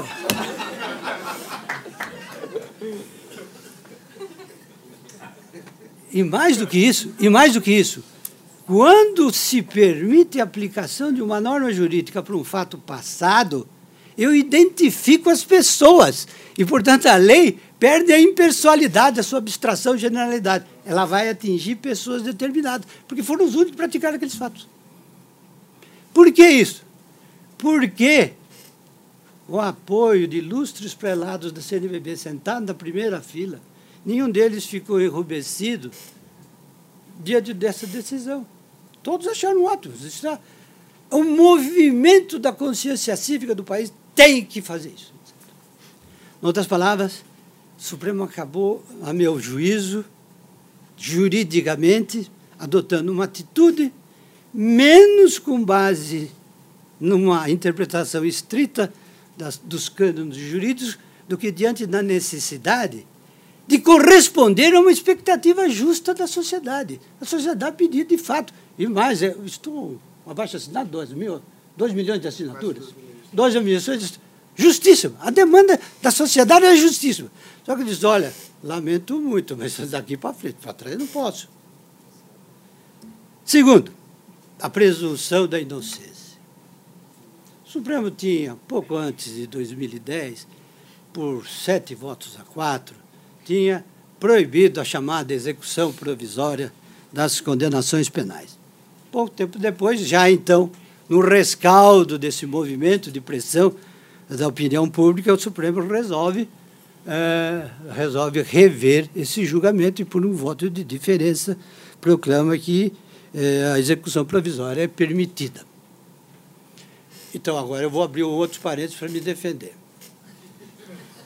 Eu não tenho dúvida, eu não tenho dúvida de que o sistema recursal brasileiro é ruim. E por isso mesmo eu acabei ajudando a inspiração daquela PEC que tentava, dentro do quadro constitucional, resolver o problema, porque se trata de um, de um, de um direito fundamental que é insuscetível de, de modificação, etc, etc. E que a única forma que encontrei de sugerir foi exatamente de mexer com o conceito de trânsito em julgado que não está na Constituição, que podia eventualmente é, é, sofrer uma, uma redefinição é, para que o sistema recursal fosse entrasse num, assim, num, num modelo mais, mais viável e que não se prolongasse tanto, acarretasse prescrição, etc, etc, etc, etc. Muito bem. Então, a minha postura é da máxima reverência à cláusula constitucional do artigo 557. Porque o problema todo é que a cláusula constitucional diz que ninguém será considerado culpado até o trânsito em julgado de sentença penal condenatória. Todos nós sabemos aqui da área jurídica, os operadores jurídicos, profissionais do direito, etc., etc., que a interpretação é, é, tem uma, vamos dizer assim, vamos usar uma expressão, tem, tem um largo campo de subjetividade, porque, é, para usar uma, uma, uma, definição do Eco, do Humberto Eco, é, é, é uma mensagem significante que se transforma em mensagem de significado por opção do destinatário. Eu recebo uma, vejo uma placa, está dirigida a mim, ali tem uma mensagem, eu vou interpretar aquela placa para saber o que ela me diz. Então, isso tem uma margem, tem um espaço. Aí não vou interessar isso, descer essas particularidades dogmáticas. O certo é que nem toda interpretação é admissível. Eu não posso, por exemplo, entrar na minha casa e receber um bilhete dizendo assim, com, com, um prato em cima da mesa, com três maçãs, e dizendo assim: deixei para da minha mulher, deixei a você três maçãs aqui. Eu não posso deixar daquele negócio e dizer assim, não, ela está. Não é que ela queira fazer que nem Adão e Eva, mas enfim, a mensagem da maçã, deixando a maçã. Eu não posso dizer isso aqui. Minha empregada deixou aqui em cima para mim uma mensagem dizendo que tem três botas aqui em cima da mesa. Esta é uma interpretação inadmissível.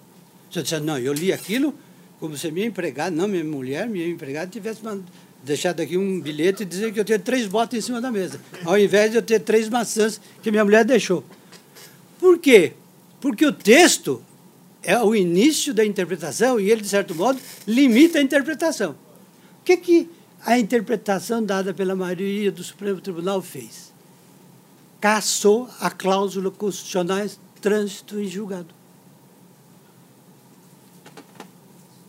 Para onde foi parar?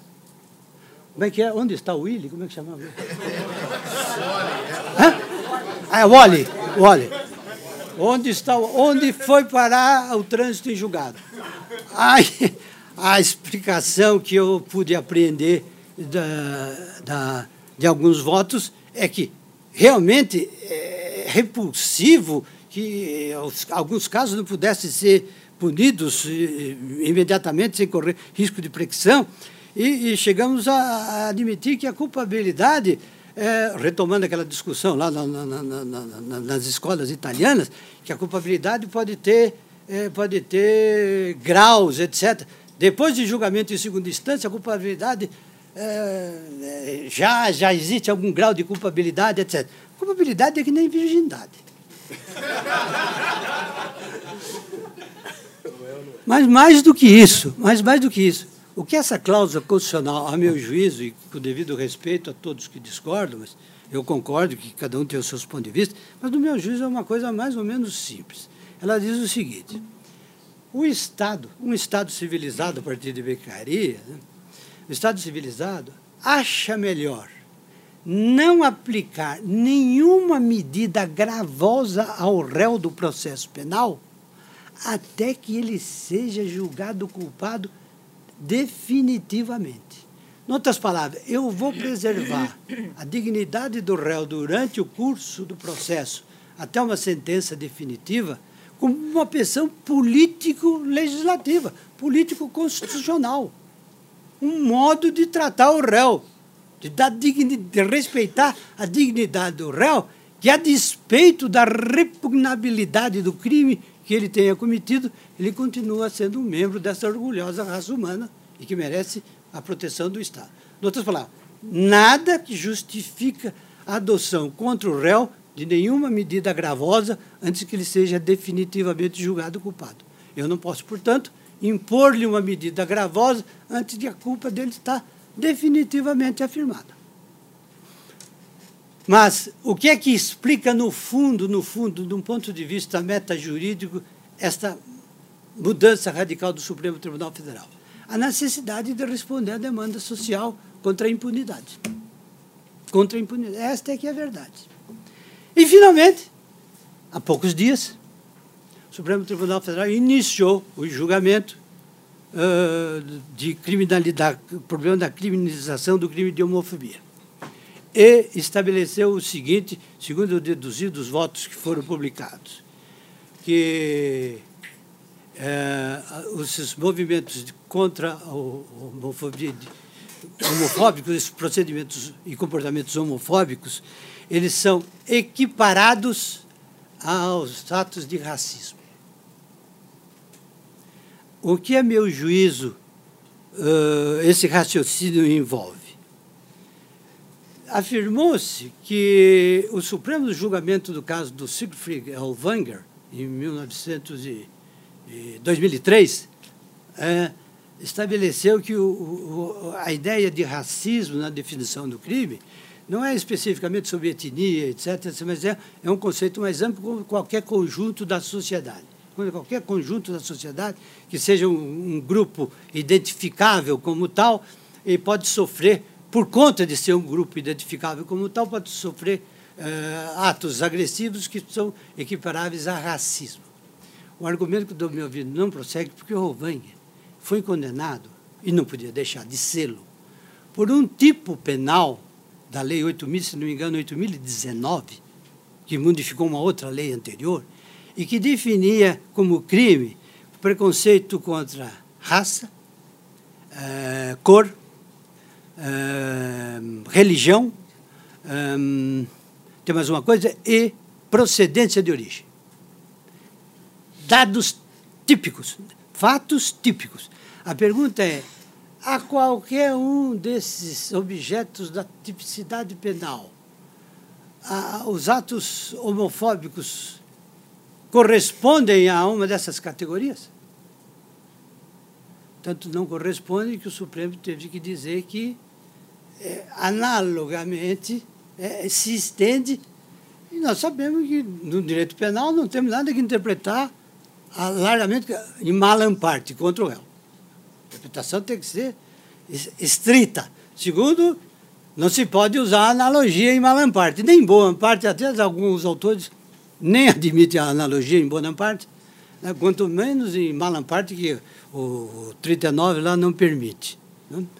É, teve que fazer um exercício tal de aplicação analógica para definir um crime.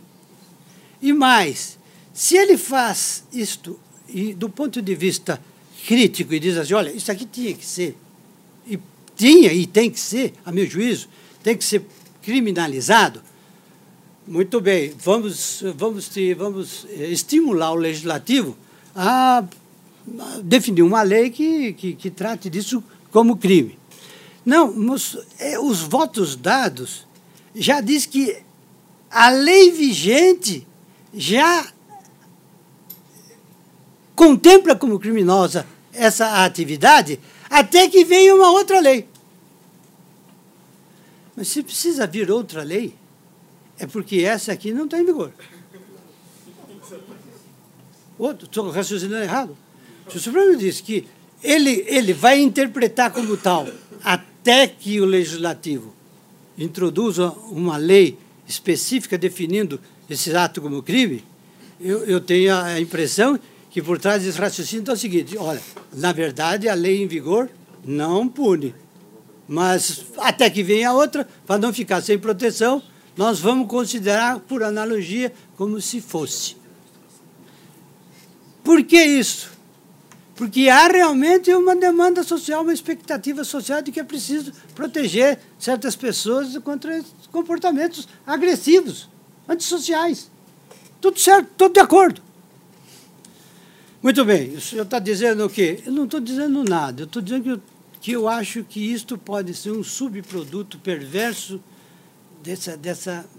Eu não diria, não sei como chamar isso aí, uma, uma, uma, uma um excesso né, que cerca a, opinião pública, a opinião pública, mas, eh, grupos, etc., a respeito dessa necessidade de punir o que tem que ser punido mesmo.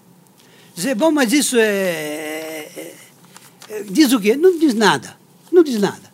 Porque eu queria arrematar aqui, lembrando um fato que todos os senhores devem conhecer, que em 1944 a Suprema Corte Norte-Americana ah, convalidou uma ordem executiva do Roosevelt logo depois de que em 1941 o ataque a Pearl Harbor baixou uma ordem lá permitindo que todos os nipo-americanos e imigrantes japoneses fossem fossem confinados num campo de concentração. Um cidadão norte-americano californiano chamado Fred Fred eh, já, já vou lembrar, Korematsu, Fred Korematsu, entrou com um habeas corpus que foi parar no Supremo Tribunal Federal e eu fiquei abismado quando li pela primeira vez. Com um acordo redigido por aquele que eu particularmente considero o maior juiz que a Suprema Corte norte-americana teve, maior que Holmes, o Hugh Black, que na juventude foi até da Ku Klux Klan. Hugh Black, seis votos contra três, disseram, a história é o seguinte, a quinta emenda, neste caso, não se aplica, porque em caso de guerra, de ameaças aos nossos litorais, a proteção do Estado tem que ser proporcional à ameaça e por seis votos contra três, mandaram o, o Fred para o campo de concentração. O que, que aconteceu? O Supremo Corte norte-americano cedeu à pressão nacional depois daquela revolta justíssima do povo norte-americano contra o ataque a Pearl Harbor. O que, que eu estou querendo dizer? Que tentar responder o judiciário às demandas sociais pode ser perigoso. Tomara que não seja. Obrigado.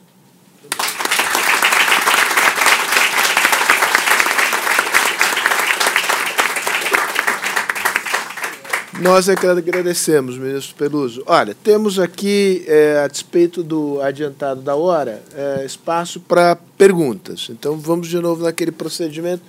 Começando lá atrás, tem uma. Vamos, por razões logísticas, pegar esta aqui primeiro. Claro, e Pergunta para o ministro Peluso. É, o senhor falou muito do modelo de juiz. Como que o senhor avalia é, que um magistrado, ainda togado, se encontre com o candidato vencedor à presidência para discutir um, uma possível indicação para um superministério? E de forma ainda mais genérica, como o senhor avalia a nomeação de auxiliares do Executivo, no caso de ministro da Justiça, para o Supremo Tribunal Federal? E apenas para não parecer, como está na moda, que eu sou contra a Lava Jato ou contra o juiz Moro, é, em relação à presunção de inocência, se o artigo 5 inciso 57 é tão claro, por que o Supremo Tribunal Federal autorizou, autorizava a, a execução provisória de 1998 a 2009, até que o plenário mudasse no julgamento do HC de relatoria do ministro Eros Grau? Muito bem. Lá atrás. É, é, bom dia, eu gostaria de me dirigir ao doutor Theo Dias, e aí utilizando inicialmente do realce da doutora Silvana, acerca da, desse processo é, de responsabilização, inclusive penal, dos partidos políticos. Parece que essa é uma nova tendência, existem projetos nesse sentido. E gostaria de indagar, doutor Tel, é, quais são as, os desafios e perspectivas da advocacia criminal nesse âmbito? Né? Como a advocacia vai se comportar diante dessa nova demanda, né? de todas as problemáticas que existem no Instituto Responsabilidade Penal da Pessoa Jurídica, como que isso pode se verificar em termos de desafios e perspectivas na classe política, especialmente dos partidos políticos. E também utilizo também da chave é, do ministro Peluso acerca dessa desse direito penal cada vez mais judicializado. Né? E, e, temos aí inúmeras problemáticas, separação de poderes e tudo mais. Como o senhor também enxerga essa nova realidade? Quais são os desafios aí presentes? Obrigado. Muito bom. Mais uma, Ortélio, aqui. Muito obrigado, Fausto. Eu realmente estou muito feliz de ouvir essas excelentes palestras que foram dadas hoje aqui. Eu teria duas questões, uma para a doutora Silvana. Eu queria falar, doutora, eh, se você acabou de falar que talvez poderia ser vítima desse inquérito do Supremo, imagine-se como um cidadão normal se sente para fazer qualquer questionamento, seja ao Ministério Público, seja ao Judiciário, quando realmente vocês estão numa, num, num patamar em que eh, não só o Supremo, mas todo o sistema judiciário está tão protegido do ponto de vista da, da, da ação da sociedade que às vezes é difícil eh, fazer alguma algum questionamento. Mas eu queria lhe perguntar, eh, é possível que essa questão do, do independência funcional do Ministério Público, que é um brinquedo que é utilizado, está mal usado muitas vezes por alguns procuradores eh, da República, é possível que isso possa ser eh, resolvido, porque nós achamos que o Ministério Público é uma instituição muito importante para o Brasil, não tenha dúvida disso. Agora, tem muitos aspectos aí que são muito ruins na atuação do Ministério Público, inclusive os sindicatos eh, vêm muito preocupados com certas atuações. E agradecer ao, ao ministro, que é o seguinte, ministro, eh, os diversos embates já se deram no Ministério, no, no Supremo Tribunal Federal. Horrível. Eh, acusações gravíssimas entre ministros.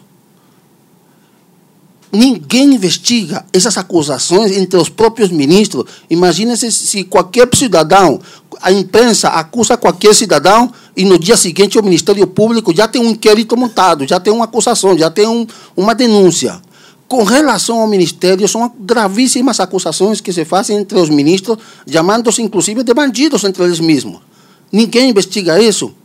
A última foi contra o Ministério Público, que o ministro eh, Mendes disse textualmente que a, a conta que estava sendo aberta pelo Ministério Público para hoje era uma conta suspeita. Então, quem investiga, quem pode, qual a solução para esse problema que eh, realmente deixa o Brasil sem referência. E eu tenho muito medo que o Brasil vire uma Venezuela, porque quando se perde referências judiciais, políticas, institucionais, nós corremos o risco de caminhar para uma situação muito grave que o Brasil não merece. Muito bom. Acho que temos perguntas, é, enfim, amplas e vamos começar aqui a responder pela ordem. É, Tel, Silvana e o ministro Peluso Fer. É, eu, eu, eu, não queria falar muito, porque acho até que eu gostaria de estender essa pergunta, se por acaso o Alaor e o Luiz tiverem maior conhecimento sobre isso. Eu não tenho uma, uma, um conhecimento mais uh, aprofundado sobre essa questão da responsabilidade penal dos partidos políticos. Eu nunca pensei nisso uh, com mais uh, critério, então não gostaria de dar pitaco num, num, tema que eu não conheço. Eu acredito na responsabilidade penal da pessoa jurídica. Eu acho que ela é um instrumento interessante, ela pode ser o problema é o seguinte, eu ainda fui formado num direito penal antigo, década de 80, foi quando. Então, e o direito penal talvez seja a área do direito que mais tenha passado por transformações. Ele, ele, ele, as fronteiras entre o direito penal e o direito civil se tornaram mais porosas. O Brasil importou institutos uh, norte-americanos numa estrutura jurídica do, de processo penal que, que, que não é norte-americana. Então, você traz problemas concretos. Você vai importar a justiça negocial, você tem todo um código de processo penal pensado no, no princípio da obrigatoriedade. Então, se você, se você vai comprar o pacote, não é como diz a expressão da Laura, é, a alfândega, né? não tem né? desembaraçar a alfândega tem que ser um, tem que ser feito com critérios. Então, é, a responsabilidade penal da pessoa jurídica ela é, ela deve ser incorporada, é, ela existe no Brasil para crimes ambientais. Me parece que em alguns crimes é muito mais inteligente você é, usar persecução penal contra a empresa do que contra pessoas físicas. Isso, mas isso tem adaptações que são necessárias e, e exigem uma um olhar para o todo. Acho que o que acontece algumas vezes é que você vai importando aqui, vai virando uma coxa de retalho E aí falta uma unidade, uma coerência sistêmica. Então, é, é, esse cuidado, e talvez não, não haja. Já foi feito um levantamento, acho que pela FGV, da quantidade de tipos penais existentes no Brasil. Não sei se alguém tem esse número na cabeça. É, é, é um, é um, dado assustador. É, eu sei que eu. Hã? Dois mil tipos penais. Toda hora eu descubro que tem um tipo penal que eu nunca soube que existia. Então, é uma. Isso, isso é uma. uma é uma questão que, que merece atenção. E o desafio do advogado criminal hoje é, é, é, é saber entender a sua função nesse universo que, que muda. A Lava Jato está trazendo desafios enormes aos advogados, lidando com situações, para começar, que você começa a ter cliente preso, né, que é um negócio que não tinha antes.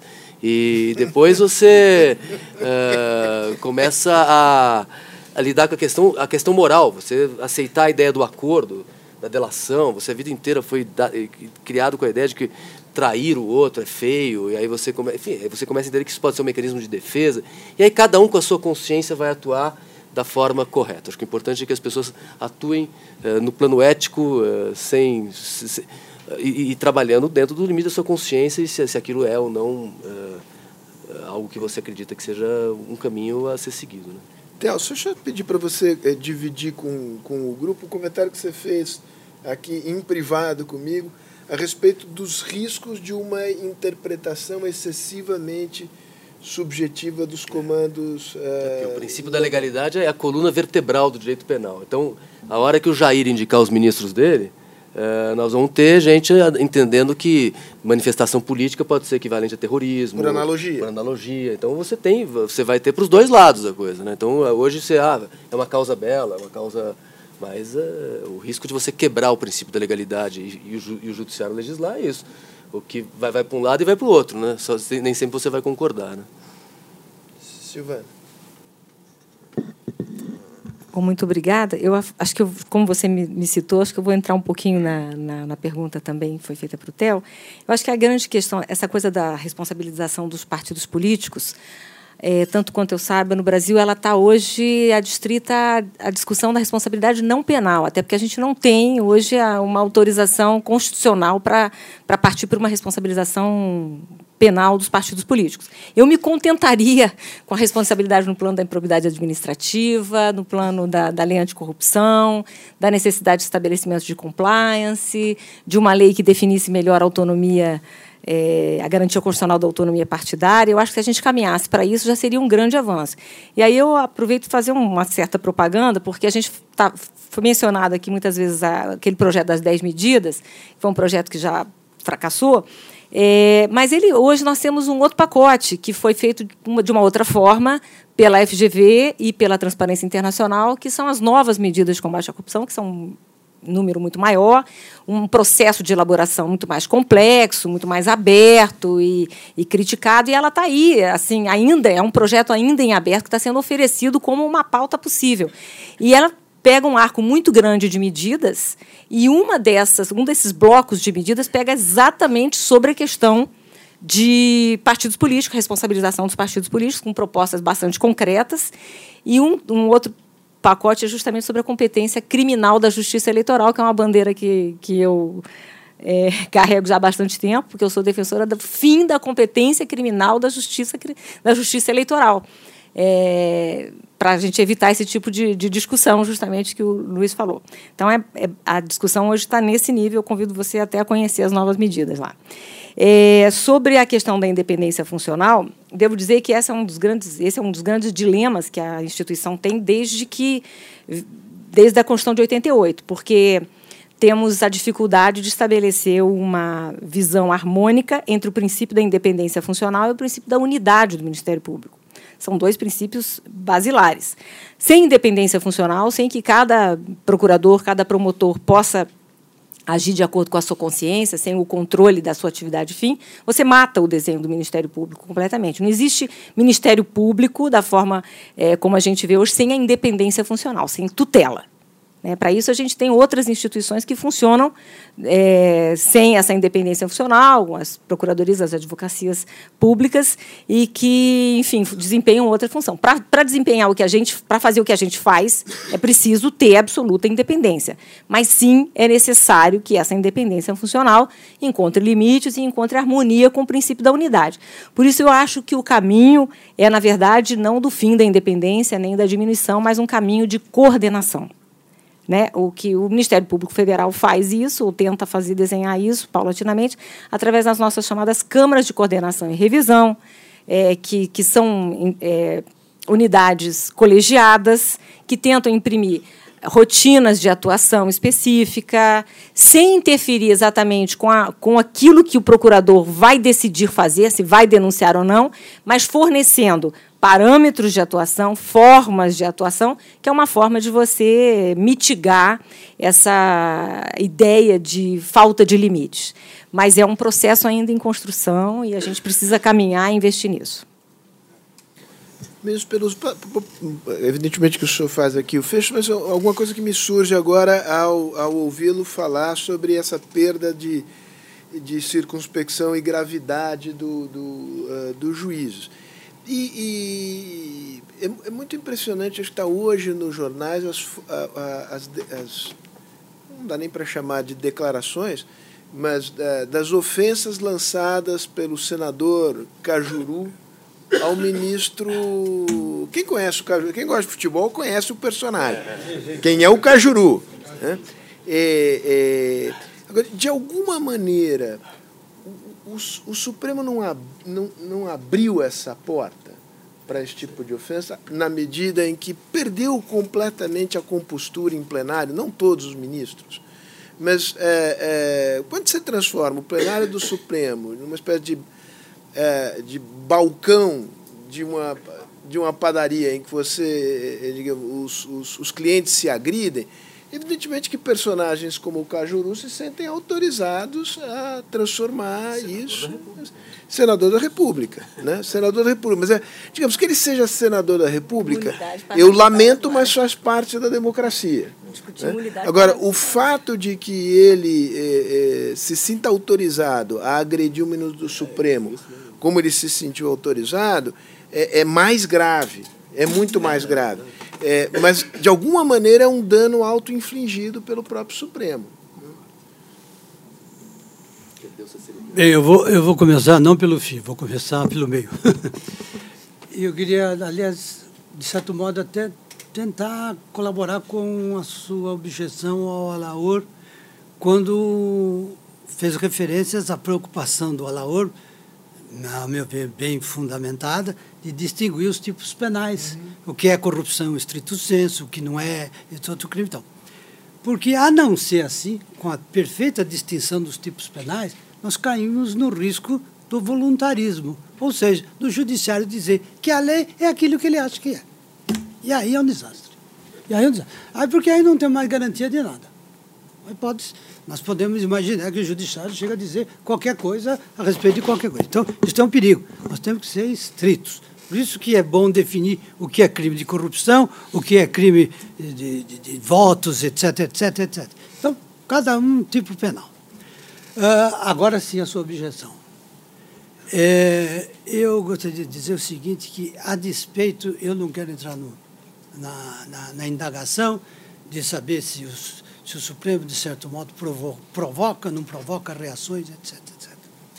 Eu acho que, que o fato do Supremo Tribunal Federal ser um órgão vital, vital, de um, do nosso regime democrático de direito, tinha que inibir, a despeito, vamos dizer assim, dos defeitos que os ministros do Supremo Tribunal possam ter como todas as pessoas têm, enfim, como todo mundo fica sujeito a isto, eu acho que nada justifica, nada justifica é, pôr em risco o prestígio que o Supremo Tribunal Federal deve ter como um órgão fundamental da vivência de um Estado democrático.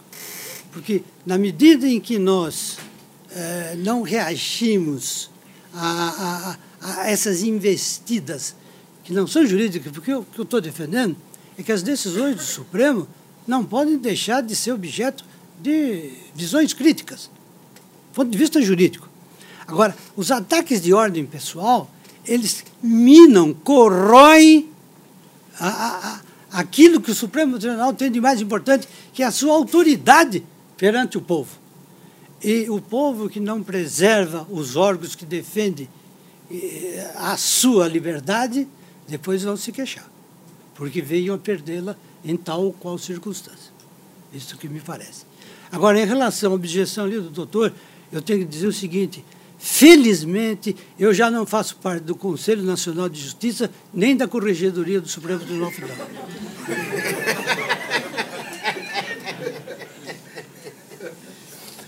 Bem, só me resta agradecer imensamente a todos. Acho que tivemos aqui uma manhã longa, muito interessante. Tem muito pano para manga. Ah, nós voltaremos a, aos temas que foram discutidos aqui. Espero contar com a presença de vocês e com a colaboração do que, dos que estiveram aqui na mesa. Um abraço e bom almoço.